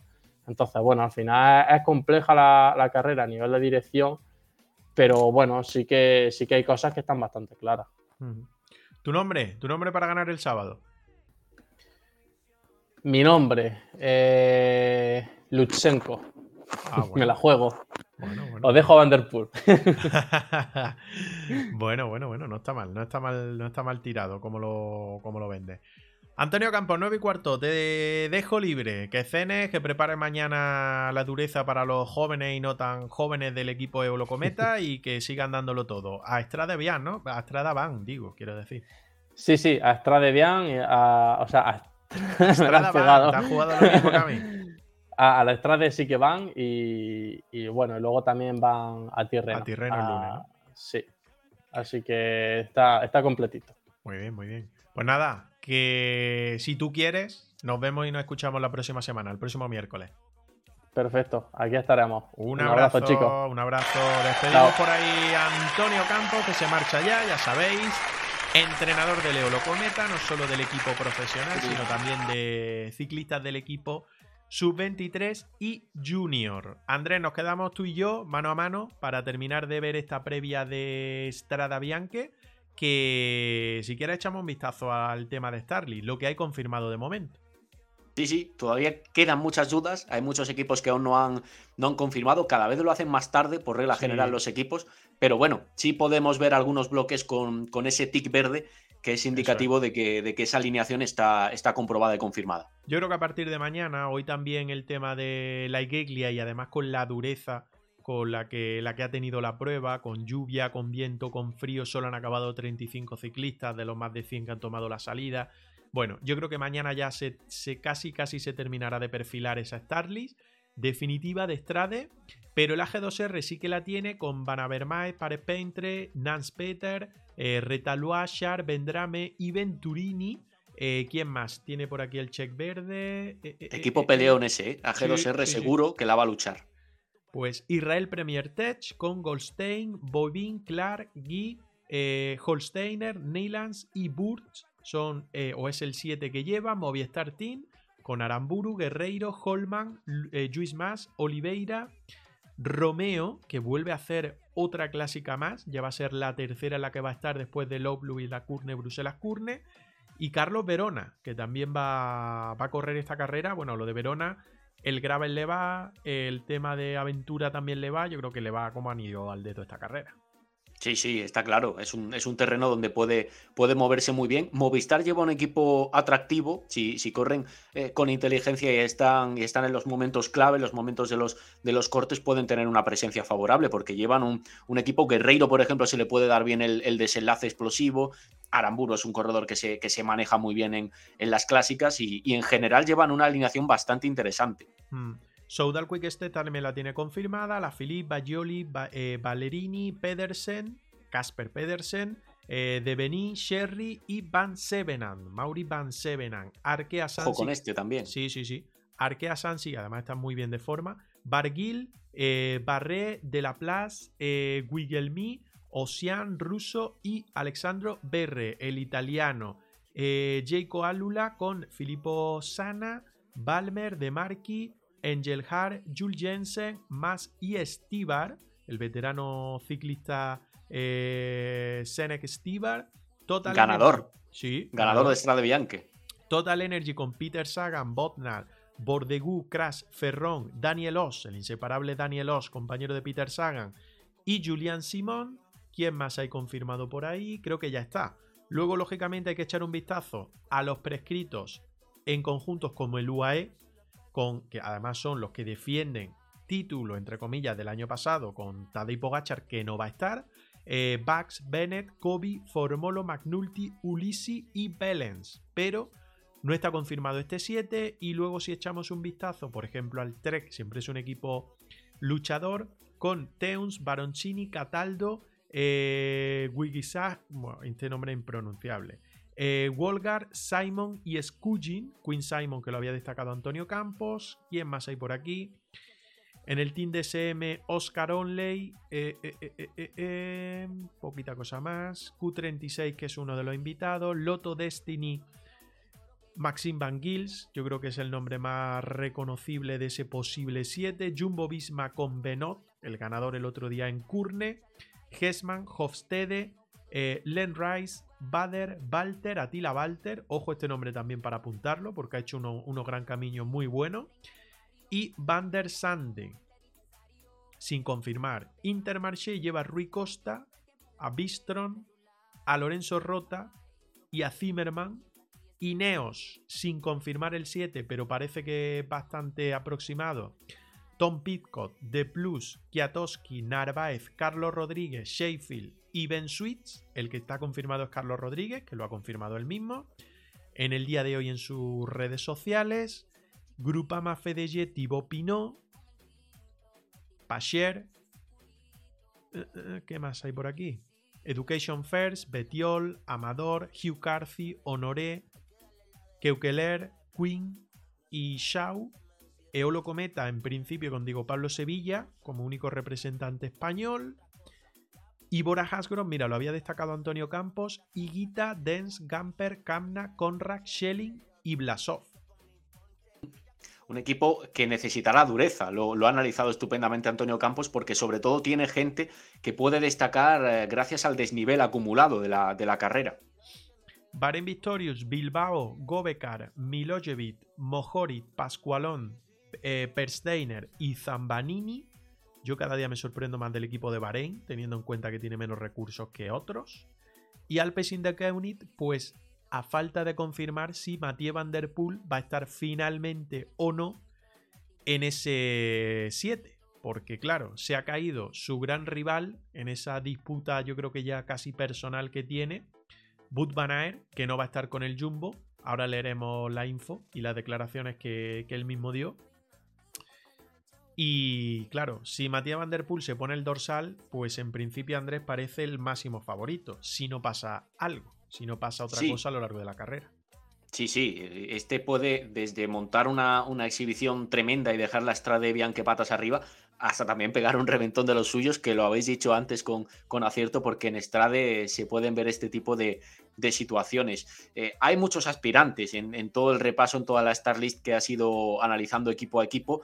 Yo hay un corredor que por estado de forma, porque además ya ha ganado, lo hizo en Curne Bruselas Curne, es ganador de esta prueba con, con Loto Soudal en su, en su momento, no está confirmada su participación, pero si finalmente va, Tis Benot creo que es un, un, aspirante también bastante claro, yo casi le daría como, como mi favorito, tampoco descartaría un corredor como Matthew Mohoric, decías que Bahrein siempre acaba presentando bloques ultra competitivos, pese a no tener el potencial económico, a lo mejor el, el nivel de estructura de otros, de otros equipos. Eh, hay una, una, participación jugosa, también todos queremos ver a, a la Philippe de nuevo, intentar reconciliarse con esta carrera tras lo que le ocurrió el año pasado con la, con la caída.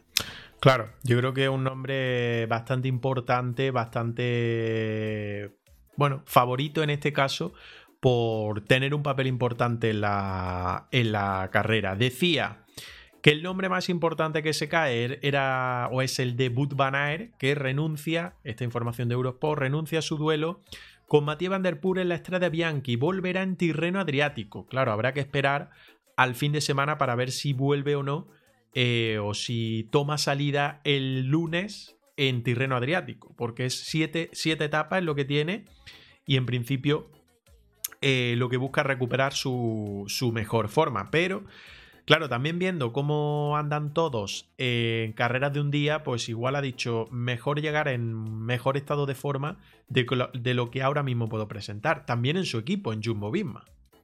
Sí, si no lo están echando de menos por el momento. Evidentemente luego le van a necesitar en carreras fundamentales donde, donde solo Van Aert puede hacer cosas mágicas, ¿no? Pero, pero ahora mismo tienen tal superioridad también estratégica, táctica en las, en las clásicas, eh, pueden dominar todas las situaciones y no están echando de menos la, la figura de, de Van Aert, aunque parezca mentira.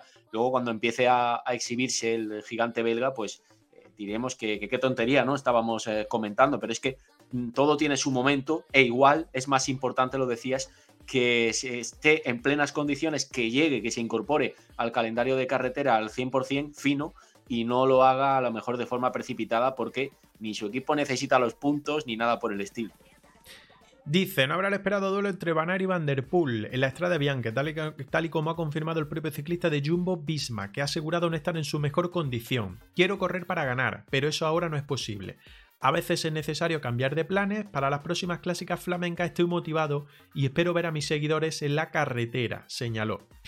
Eh, no hay más declaraciones por aquí, lo que está claro es eso, que en principio tomará la salida el lunes en Tirreno Adriático, eh, siete días, los que va a tener para competir. Después vamos a ver rápidamente la Starly. Tampoco nos vamos a entretener mucho en Tirreno porque lo haré el domingo por la noche para hacer esa previa ahora de que arranque la prueba en Italia. Y ya digo, que se cae, Van, eh, se cae Van. De momento no sabemos si va a estar Van Der Poel o no, no está confirmado. Si se ha confirmado ya, pues equipo eh, Soudal Quick Step, Movistar, ¿quién más había confirmado por ahí? Israel, etcétera, etcétera, pero queda todavía bastantes nombres por confirmarse para el sábado. Nosotros vamos a estar desde las 4 de la tarde el sábado reaccionando a Estrada Bianche. Eh, ya sabéis, contaremos un poco cómo se está desarrollando todo. Eh, reaccionando, podéis poner Eurosport, nos escucháis a nosotros y así podéis hacer dos cosas a la vez y salváis con nosotros y también veis la carrera ya que nosotros no podemos emitir imágenes. Lo de Eurosport, que creo que va a dar prácticamente todo, si no todo, de la prueba de los 184 kilómetros y nosotros a partir de las 4 de la tarde pues lanzamos directo a quien hacemos la goma en Twitch para ir reaccionando a todo lo que va a ser la prueba, que aproximadamente termina sobre las 5 de la tarde. Eh, eso por ahí, eso em, el sábado. El domingo, París-Niza. Arranca, yo creo que una de las carreras más esperadas, no por importancia de carrera, sino por el duelo que va a tener enfrente. A Jonas Vingegaard y a Tadej Pogacar. Es decir, se vuelve a reproducir el último, el último gran duelo del Tour de Francia y en principio el gran duelo que se vivirá en julio, empezando en España, en el País Vasco, pero por Pirineos y Alpes, en principio, pues yo creo que va a ser el gran duelo y el que todo el mundo espera. Sí, esta vez no se van a cruzar mensajes ganando uno en una carrera, otro en una carrera distinta.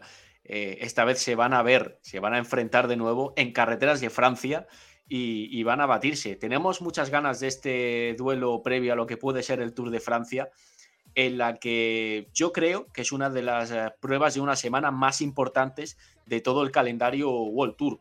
Mira que hay carreras de una semana mm. distintas. Para mí la París-Niza, si no es la número uno, se, acerca mucho a ese, a ese puesto por el espectáculo que suele brindar. Ahora lo veremos más en detalle. No es una carrera de grandes puertos, pero sí es una, una prueba en la que la meteorología juega un papel determinante por, por, la época del año en la que se corre, que es bastante eh, proclive a que se produzcan abanicos y situaciones de mucha tensión que animan el día a día de las jornadas que, parecen llanas e insulsas, pero que luego pueden convertirse en todo, en todo un show y en la que se corre a una velocidad y con una tensión que casi casi recuerda a la que luego vemos en julio en el Tour. Eso es. Eh, jornadas a destacar, jornadas a apuntar.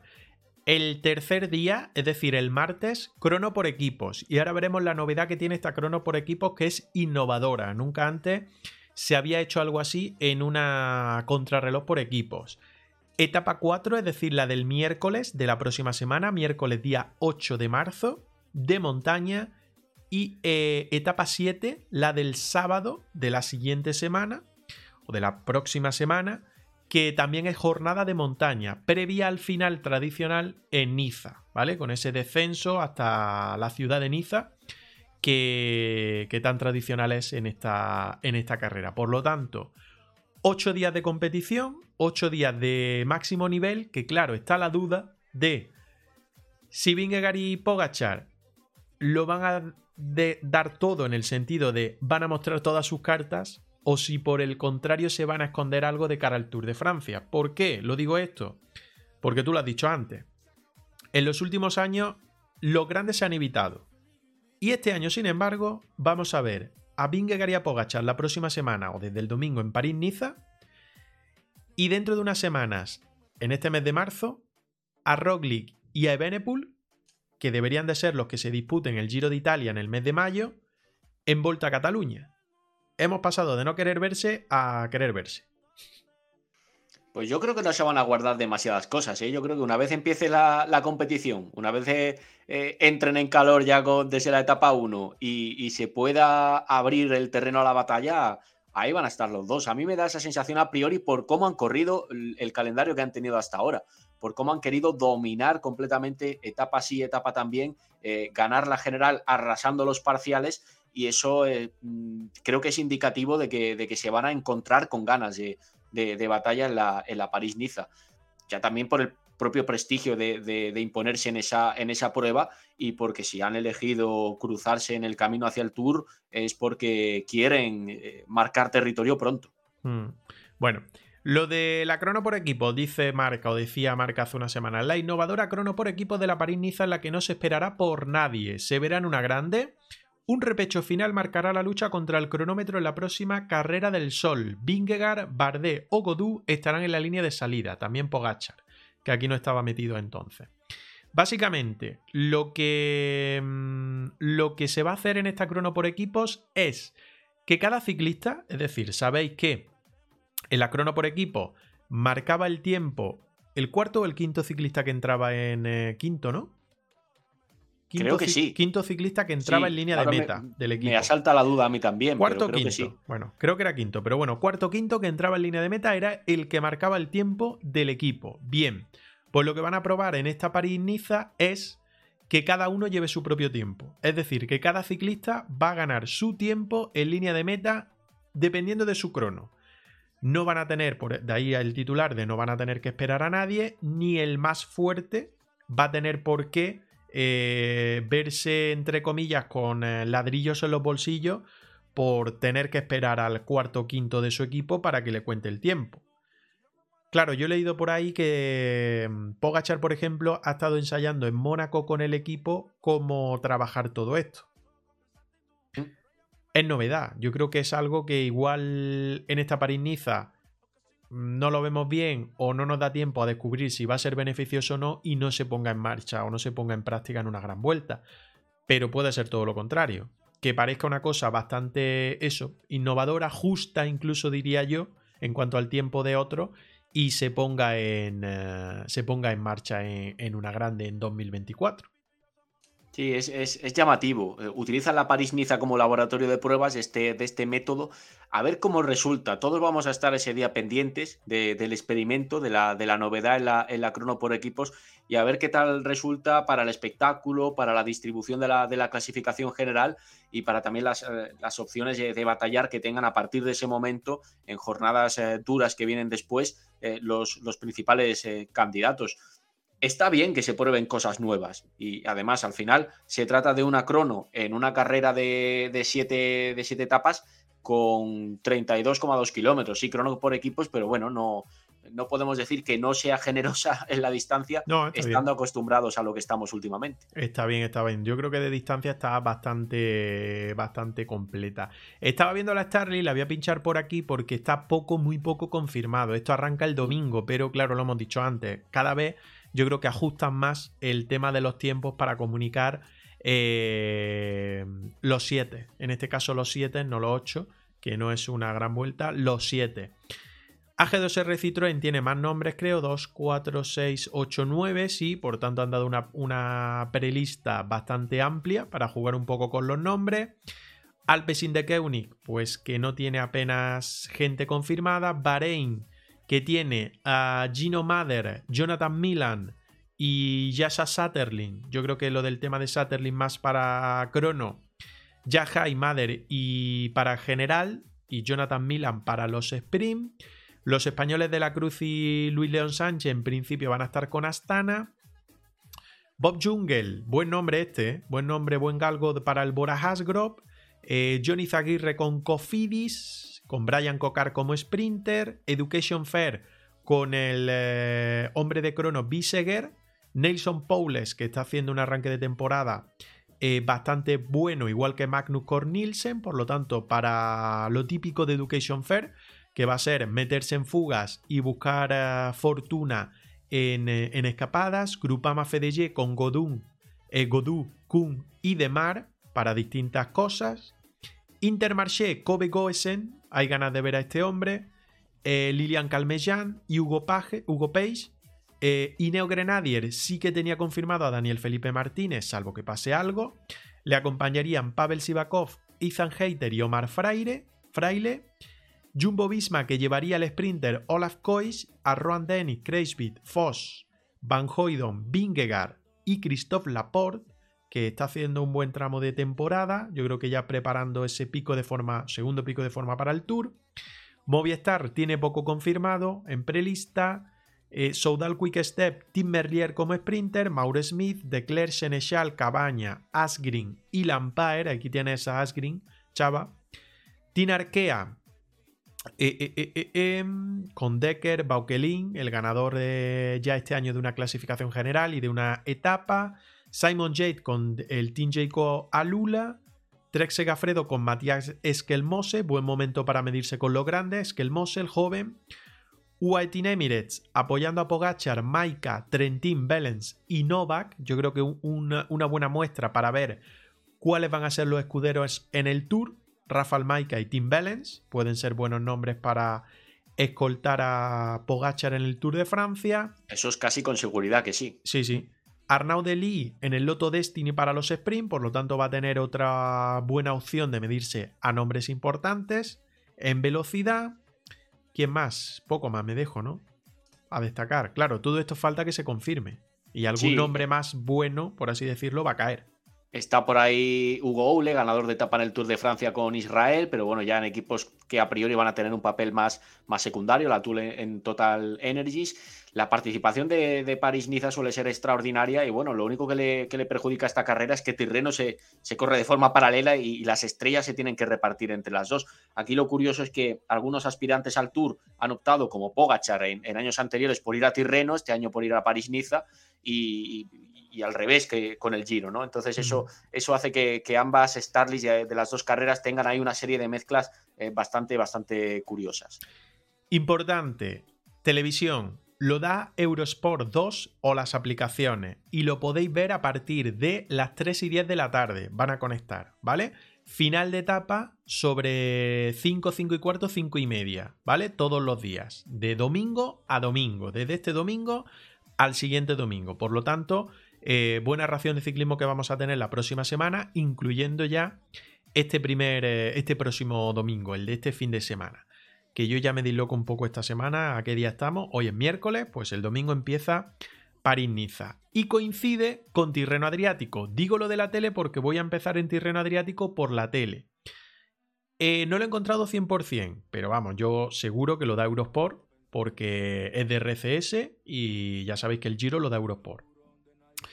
Horarios. Tirreno Adriático acaba antes, acaba sobre las 4, 4 y cuarto de la tarde. Lo hacen para no coincidir con París-Niza y que podáis ver primero final de... Le doy al micro, perdón. Eh, primero final de Tirreno Adriático y después la última hora de París-Niza, ¿vale? Así que entre 4, 4 y cuarto de la tarde acaban las etapas de Tirreno Adriático, que empieza el lunes de la semana que viene, el lunes día 6 y acaba el domingo 12. Hay etapas chulas, eh, por ejemplo, el primer día es una crono individual, eh, montaña en la cuarta, quinta y sexta jornada, o sea, prácticamente encadenado. Es verdad que la quinta es la única que termina en alto, pero tanto la cuarta como la sexta tienen distintos encadenados que no llegan a ser gran montaña, pero van sumando metros de desnivel y superan o casi alcanzan los 4.000 metros de desnivel tanto la etapa 4 como la 6.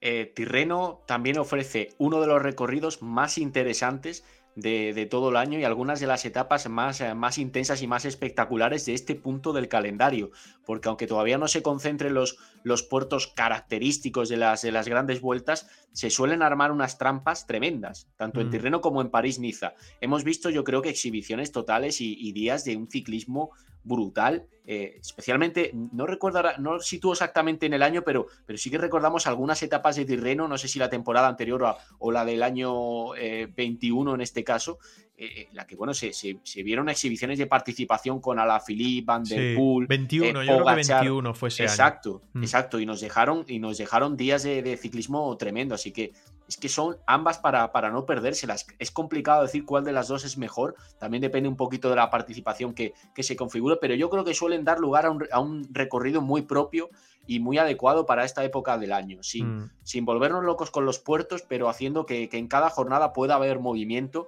y, se, pueda, se puedan eh, eh, abrir a la estrategia, al ataque y a la ambición de los equipos. Hay puerto, ¿eh? Hay puerto. En esa etapa que he dicho, eh, la etapa 5, que es la que acaba en alto, acaba en un fuera de categoría de 13 kilómetros con una media del 7,3%. Por lo tanto, eh, buena dureza y sobre todo para ciclistas escaladores como Mikel Landa, que no está confirmado 100% su presencia, pero sí está en prelista. Enric Mas, que va a estar también con el Movistar, ya digo, sin confirmar al 100% porque eh, comenzará el lunes. Y en esa Starlist también está el duelo Vanderpool-Van Aert. En principio, si Van Aert no dice lo contrario, ambos están en prelista. Adam Jay también está con eh, el UAE. Aresman con Ineos como fichaje estrella, digamos, este año de Ineos. Ha intercambiado Adam Jade por Aresman.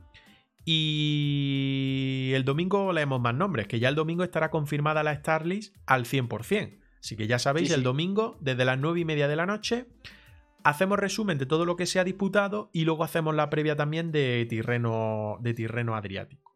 Los velocistas también se reparten entre, entre París-Niza y, Tirreno Adriático, con Jacobsen que parece que va a ir a la carrera italiana, Cavendish también, a la Philippe parece que también va a estar, va a estar por ahí en Tirreno, me refiero, en la, prueba italiana, eh, mientras que otros como, como Koig, lo, repasabas antes, y sí que opta por, por París-Niza, junto a Merlier, en el caso del, del Soudal Quick Step, por mencionar a los, a los más candidatos a las, a las jornadas llanas, en las que habrá que tener mucho cuidado con la meteorología. Por ejemplo, eh, no quiero volver mucho a París-Niza, que ya la hemos comentado, pero en la primera jornada en el sur oeste de, París, si no recuerdo mal geográficamente situándonos en el mapa, se prevé mal tiempo, algo que es muy común en, esta, en esta, época por esa, por esa zona de, Europa y que también puede ser determinante para que, para que se haga más dura la jornada y una, un, perfil a priori llano se, se, acabe convirtiendo en una serie de, cortes y, de movimientos que, que atomicen el pelotón.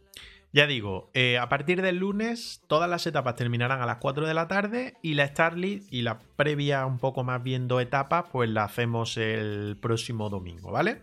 A partir de las 9 y media de la noche. Oye, 10 menos, o sea, 21.42. Hemos dicho que a las 21.50, además de que te voy a despedir a ti, que me lo has pedido, eh, haré sorteo, tiraré sorteo entre suscriptores de esa gorra del merchant Hacemos la Goma, que está ya saliendo del horno, que este fin de ya lo tendremos disponible y que lo subiremos a redes sociales, pues vamos a hacer sorteo entre suscriptores de la gorra de la semana pasada, que en principio, pues quien la ganó, pues como no la ha reclamado y además nosotros no hemos puesto en contacto con él y no han dicho nada, pues la vamos a volver a sortear entre suscriptores. Así que tenéis todavía un poquito más de 5 minutos para dejarnos eh, o para renovar esa suscripción si es que os ha caducado, ¿vale? Que os veo muy relajado hoy, ¿vale? Os veo relajadito y ya sabéis que si no lo renováis, si os ha caducado, pues no vais a poder entrar en ese sorteo. He de decir que eh, se han renovado dos desde que hemos lanzado directo,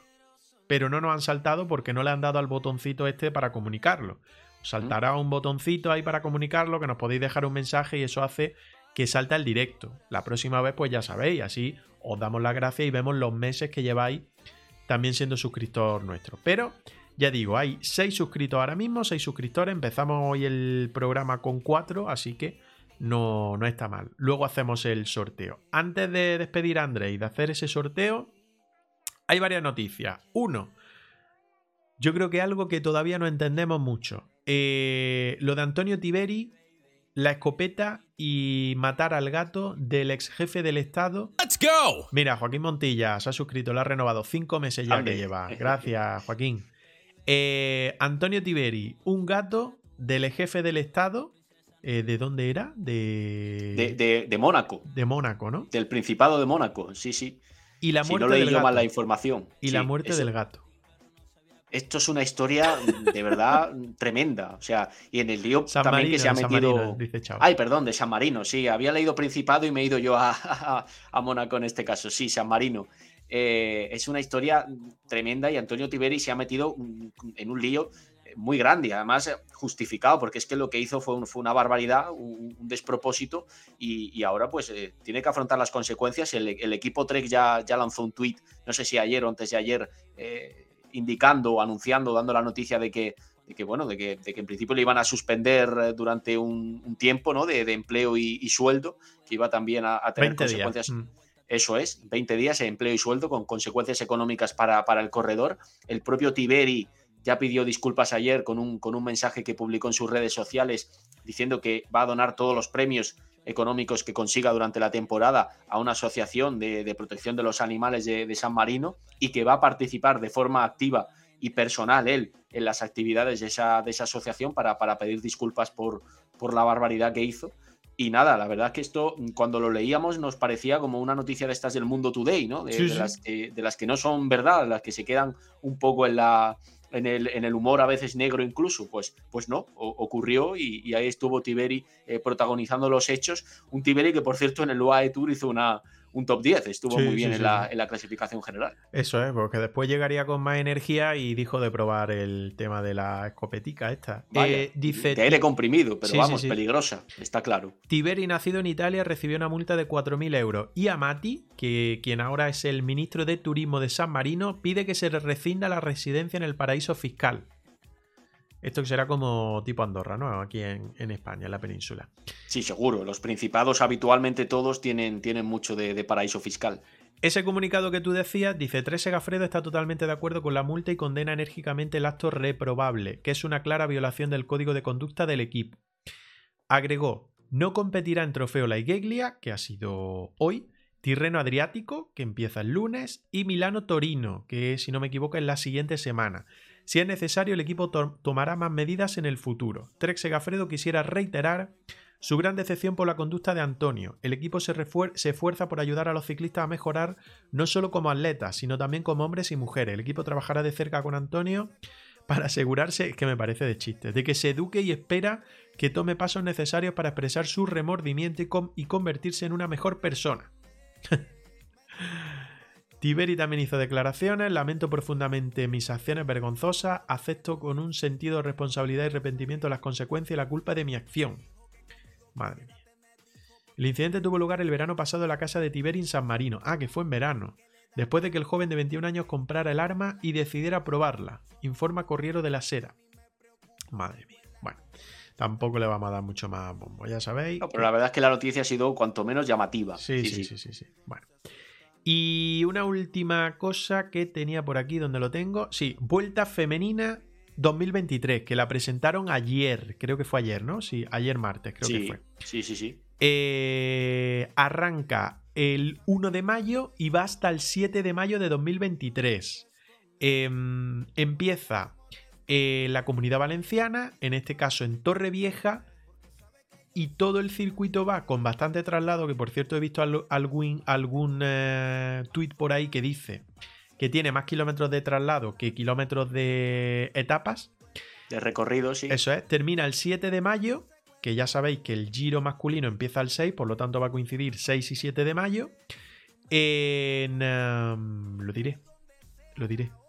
Terminar, te refieres. El lago de Covadonga. El lago de Covadonga, exacto. Sí, sí, sí, sí. En los lagos del Covadonga. Bueno, a ver, yo hay una cosa muy positiva que, veo de, de, la carrera y es que primero ya, ya se está está cogiendo una filosofía, está cogiendo una marca propia y eso, eso creo que es muy bueno para, para la proyección de esta, de esta prueba. Y luego me gusta que termine Lagos de Covadonga. Hay quien ha criticado y hay quien dice que, que para el pelotón femenino igual es demasiado pronto hacer subidas de estas características. Yo creo que no. Hay un nivel tremendo en el, en el pelotón femenino en la, en la actualidad. Es verdad que, a todos se nos viene a la cabeza que Van Bleuten puede dar una exhibición y reventar ese día por completo la vuelta, pero hay corredoras que están evolucionando cada vez mejor en los puertos, caso de Demi Bollering, Elisa Longo Borghini, una experimentadísima que también sube muy bien. Eh, la propia Mavi García es una corredora que se agarra bien a, las, a, las, subidas. Hay ciclistas como Gaia Realini que pueden, que pueden dar mucho juego. Otra histórica como Mulman Pasio. Así que mm, que se suban puertos eh, de, primerísimo nivel. Un escenario espectacular para el ciclismo como son los lagos de Covadonga en, Asturias, pues oye, a mí me parece un acierto para el recorrido y un, y un broche final, un cierre final extraordinario para la Vuelta a España femenina de 2023. Pues sí, la verdad es que yo, yo coincido contigo. Hoy he leído a Fran Reyes en relevo que ha publicado distintas cosas. Una, que las fechas de mayo están confirmadas para este año, pero no para el futuro. Porque la organización de la Vuelta Femenina eh, no las tiene todas consigo en cuanto a esta fecha. Porque creo que es el mes, el mayo es el mes que mayor cantidad de competiciones del calendario femenino se aglutinan. Leí, creo recordar que eran como 17 días de competición. Por lo tanto, que seguramente eso iba a mermar eh, la participación de esta edición 2023 de la Vuelta a España femenina. Eso por un lado. Otro, que como la organización ya ha puesto un poco la tirita antes, que como em, va a haber bajas en cuanto a equipos de la máxima categoría, la intención de Unipublic, de la vuelta, es eh, invitar a todos los equipos españoles profesionales, en este caso del pelotón femenino. Eh, yo creo que más eso, como tirita de que posiblemente vaya a haber bastantes bajas de equipos de la máxima categoría. Y luego, relacionado con Unipublic también, Fran Reyes contaba que eh, queda nada, es decir, este mes de marzo, horas, día o días, horas, para que se conozcan las dos invitaciones para la Vuelta 2023 masculina que ya sabéis que se juegan en principio los cuatro equipos protein españoles, salvo que se mete a Israel por ahí por medio y joda la marrana. Hombre, sería algo un poco extravagante, ¿no? Lo ideal sería eso, que, dentro de todas las posibilidades que tenga, que tenga la, Vuelta Ciclista a España, eh, con el reglamento en la mano, invite a equipos españoles. Pues sí. Pero bueno, ya está. Ya eh, eh, era apuntar, ¿no? Era apuntar esa información siempre, como sabéis, bastante acertada del compañero Fran Reyes. Y bueno, no sé si de la vuelta femenina querés apuntar algo más.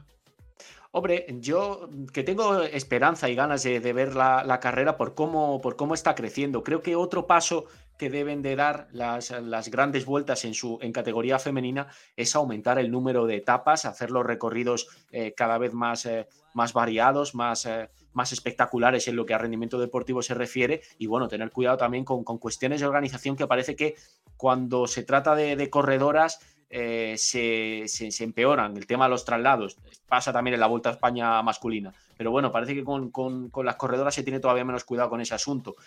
Esto no pasa tanto a lo mejor en, las grandes vueltas en versión femenina, pero sí en carreras de una semana que tienen versión femenina. Es que acaban organizando salidas y sobre todo llegadas en puntos de, los municipios muy poco favorables al, al, espectáculo, a que vaya la gente, a que haya aficionados y todas estas cosas hay que pulirlas porque el, ciclismo femenino está a un nivel tremendo, con una generación muy buena de corredoras y los organizadores, las organizaciones tienen que, cuidarlo y tienen que, empezar a, apostar en serio por su crecimiento. Bueno. Eh, yo creo que, va a ir a más esta carrera y lo suyo sería encuadrarla en el calendario en un sitio bueno para sentarla y para, para, que pueda ganar en, en importancia. Y en participación, exacto. Andrés, que gracias una semana más por estar por aquí, por charlar con nosotros, por eh, bueno, pues hablar un poco de todos los temas en general. Y el sábado, si entiendes a bien, pues vivimos Estrada Bianque un ratito juntos. Si no puedes, pues no pasa nada. Y el próximo miércoles nos vemos otra vez. Así será, gracias a ti, Olivencia, y seguimos eh, en directo estos días porque hay mucho, mucho, mucho de lo que hablar y vamos a disfrutar de este punto de la temporada. Un abrazo, Andrés. Abrazo grande, hasta pronto. Ahí despedimos a Andrés Porcel, que me había pedido marcharse un ratito antes para preparar el día de mañana, lógicamente, que es día laborable. Y yo me voy a quedar nada, pocos minutos más, ¿vale? Vamos a hacer el sorteo, eh, ya digo, de... Mm, decía Chava, que no lo he leído antes, dice, el código de conducta de 3 prohíbe matar gatos, piensan en todos los contratos. yo es que con el tema de la noticia esta, la verdad es que me ha sorprendido mucho, parecía un poco un poco de chiste. No tengo nada contra los gatos, pero me parecía un poco de, chiste. Lo dicho, vamos a hacer el sorteo, ¿vale? Había algún tema más por ahí, pero ya lo trataremos el fin de. Eh, si nos deja Estrada Bianque, que ya digo, el sábado estaremos desde las 4 de la tarde. Eh, chao Andrés, dice Joaquín. Em, tengo por aquí pinchado ya la gente que tenemos de suscripciones. Chechu Beteteros que fue el ganador la semana pasada y que ya digo que no ha dado señales de vida, pese a que no hemos puesto en contacto con ellos. Eh, Fabio Henao, Fran 1041, Hacemos la Goma, que somos nosotros mismos, que nos quitamos, Jaramillo, Joaquín Montilla y Tomás BBH, ¿vale? Eh, son ahora mismo los suscriptores que tenemos. Hemos dado y hemos dejado un ratito más de lo que habíamos dicho, porque son las 10 menos 5 prácticamente, 21.54, y vamos a lanzar ya ese sorteo. Recuerdo es una gorra de las que hemos preparado de Merchant, de Hacemos la Goma, que lo vamos a tener disponible ya a partir de este fin de semana. Os esperáis porque vais a conocer todo lo que hemos preparado de Merchant. Eh, yo creo que para viernes noche, sábado, lo lanzaremos en redes y lanzaremos también las distintas promos, ofertas, posibilidades y demás que vais a tener disponible, ¿vale? Venga, lanzo ese sorteo de la gorra de Hacemos la Goma. Ahí va. El sorteo de febrero, ya sabéis, es para... Ahí se va a lanzar ahora la ruleta con todos los nombres y se va a parar en uno. A ver si no se repite el de la semana pasada, por cierto, porque ya digo que no hemos puesto en contacto con ellos y no han dado respuesta. Pues la gorra de Hacemos la Goma correspondiente al sorteo, al premio de... No puede ser. Chechu Beteteros otra vez no puede ser. No puede ser. No puede ser que la haya vuelto a tocar. No. Lo vamos a hacer otra vez, ¿vale? Lo vamos a lanzar otra vez si os parece. Porque ya digo, es que le hemos dado una semana de opción para ello, ¿vale? No los quiero borrar de ahí, de los participantes. Pero lo siento, pero lo vuelvo a lanzar.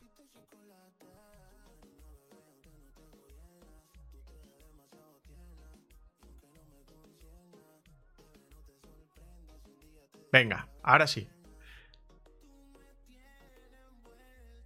Vamos a encontrar un ganador a nuestra gorra, sorteo del mes de febrero entre suscriptores del canal de Hacemos la Goma, a ver si la cosa se va animando más en cuanto a gente, pues se paran Jaramillo. Jaramillo se queda o se lleva ese premio, ya digo, del mes de febrero, sorteo entre suscriptores, repito.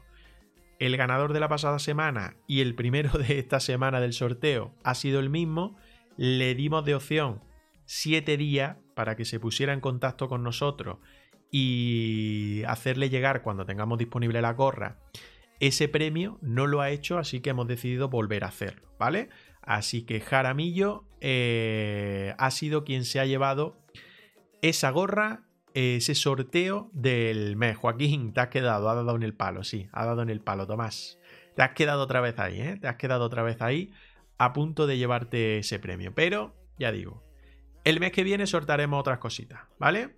Eh, más o menos lo tengo ya preparado. Bueno, el mes que viene no, ya este mes de marzo. Así que a final de mes haremos otro sorteo. Ya sabéis que este mes de marzo estará con nosotros David Comino también un día para hablar de nutrición y dietética. Otro día estará Pame Cycling para hablar de preparación y tenemos un montón de carreras y de eh, seguramente noticias por contar. Así que eh, vamos a tener tiempo de todo.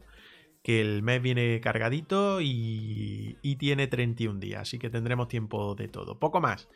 Me voy a marchar que vamos a recoger casi dos horas, no, casi no, dos horas de directo esta semana, este miércoles 1 de marzo y poco más. Os cito al sábado a partir de las 4 de la tarde que vamos a reaccionar a Estrada Bianche, ¿vale?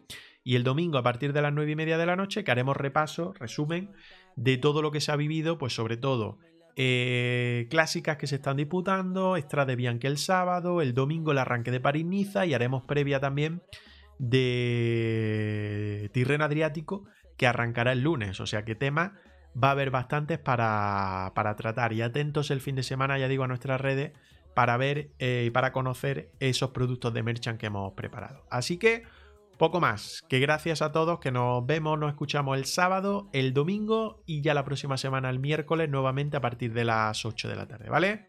Chao, chao, gracias a todos, saludos, adiós, adiós, adiós, adiós. Hacemos la goma. Únete a nuestra grupeta en Twitch y en redes sociales.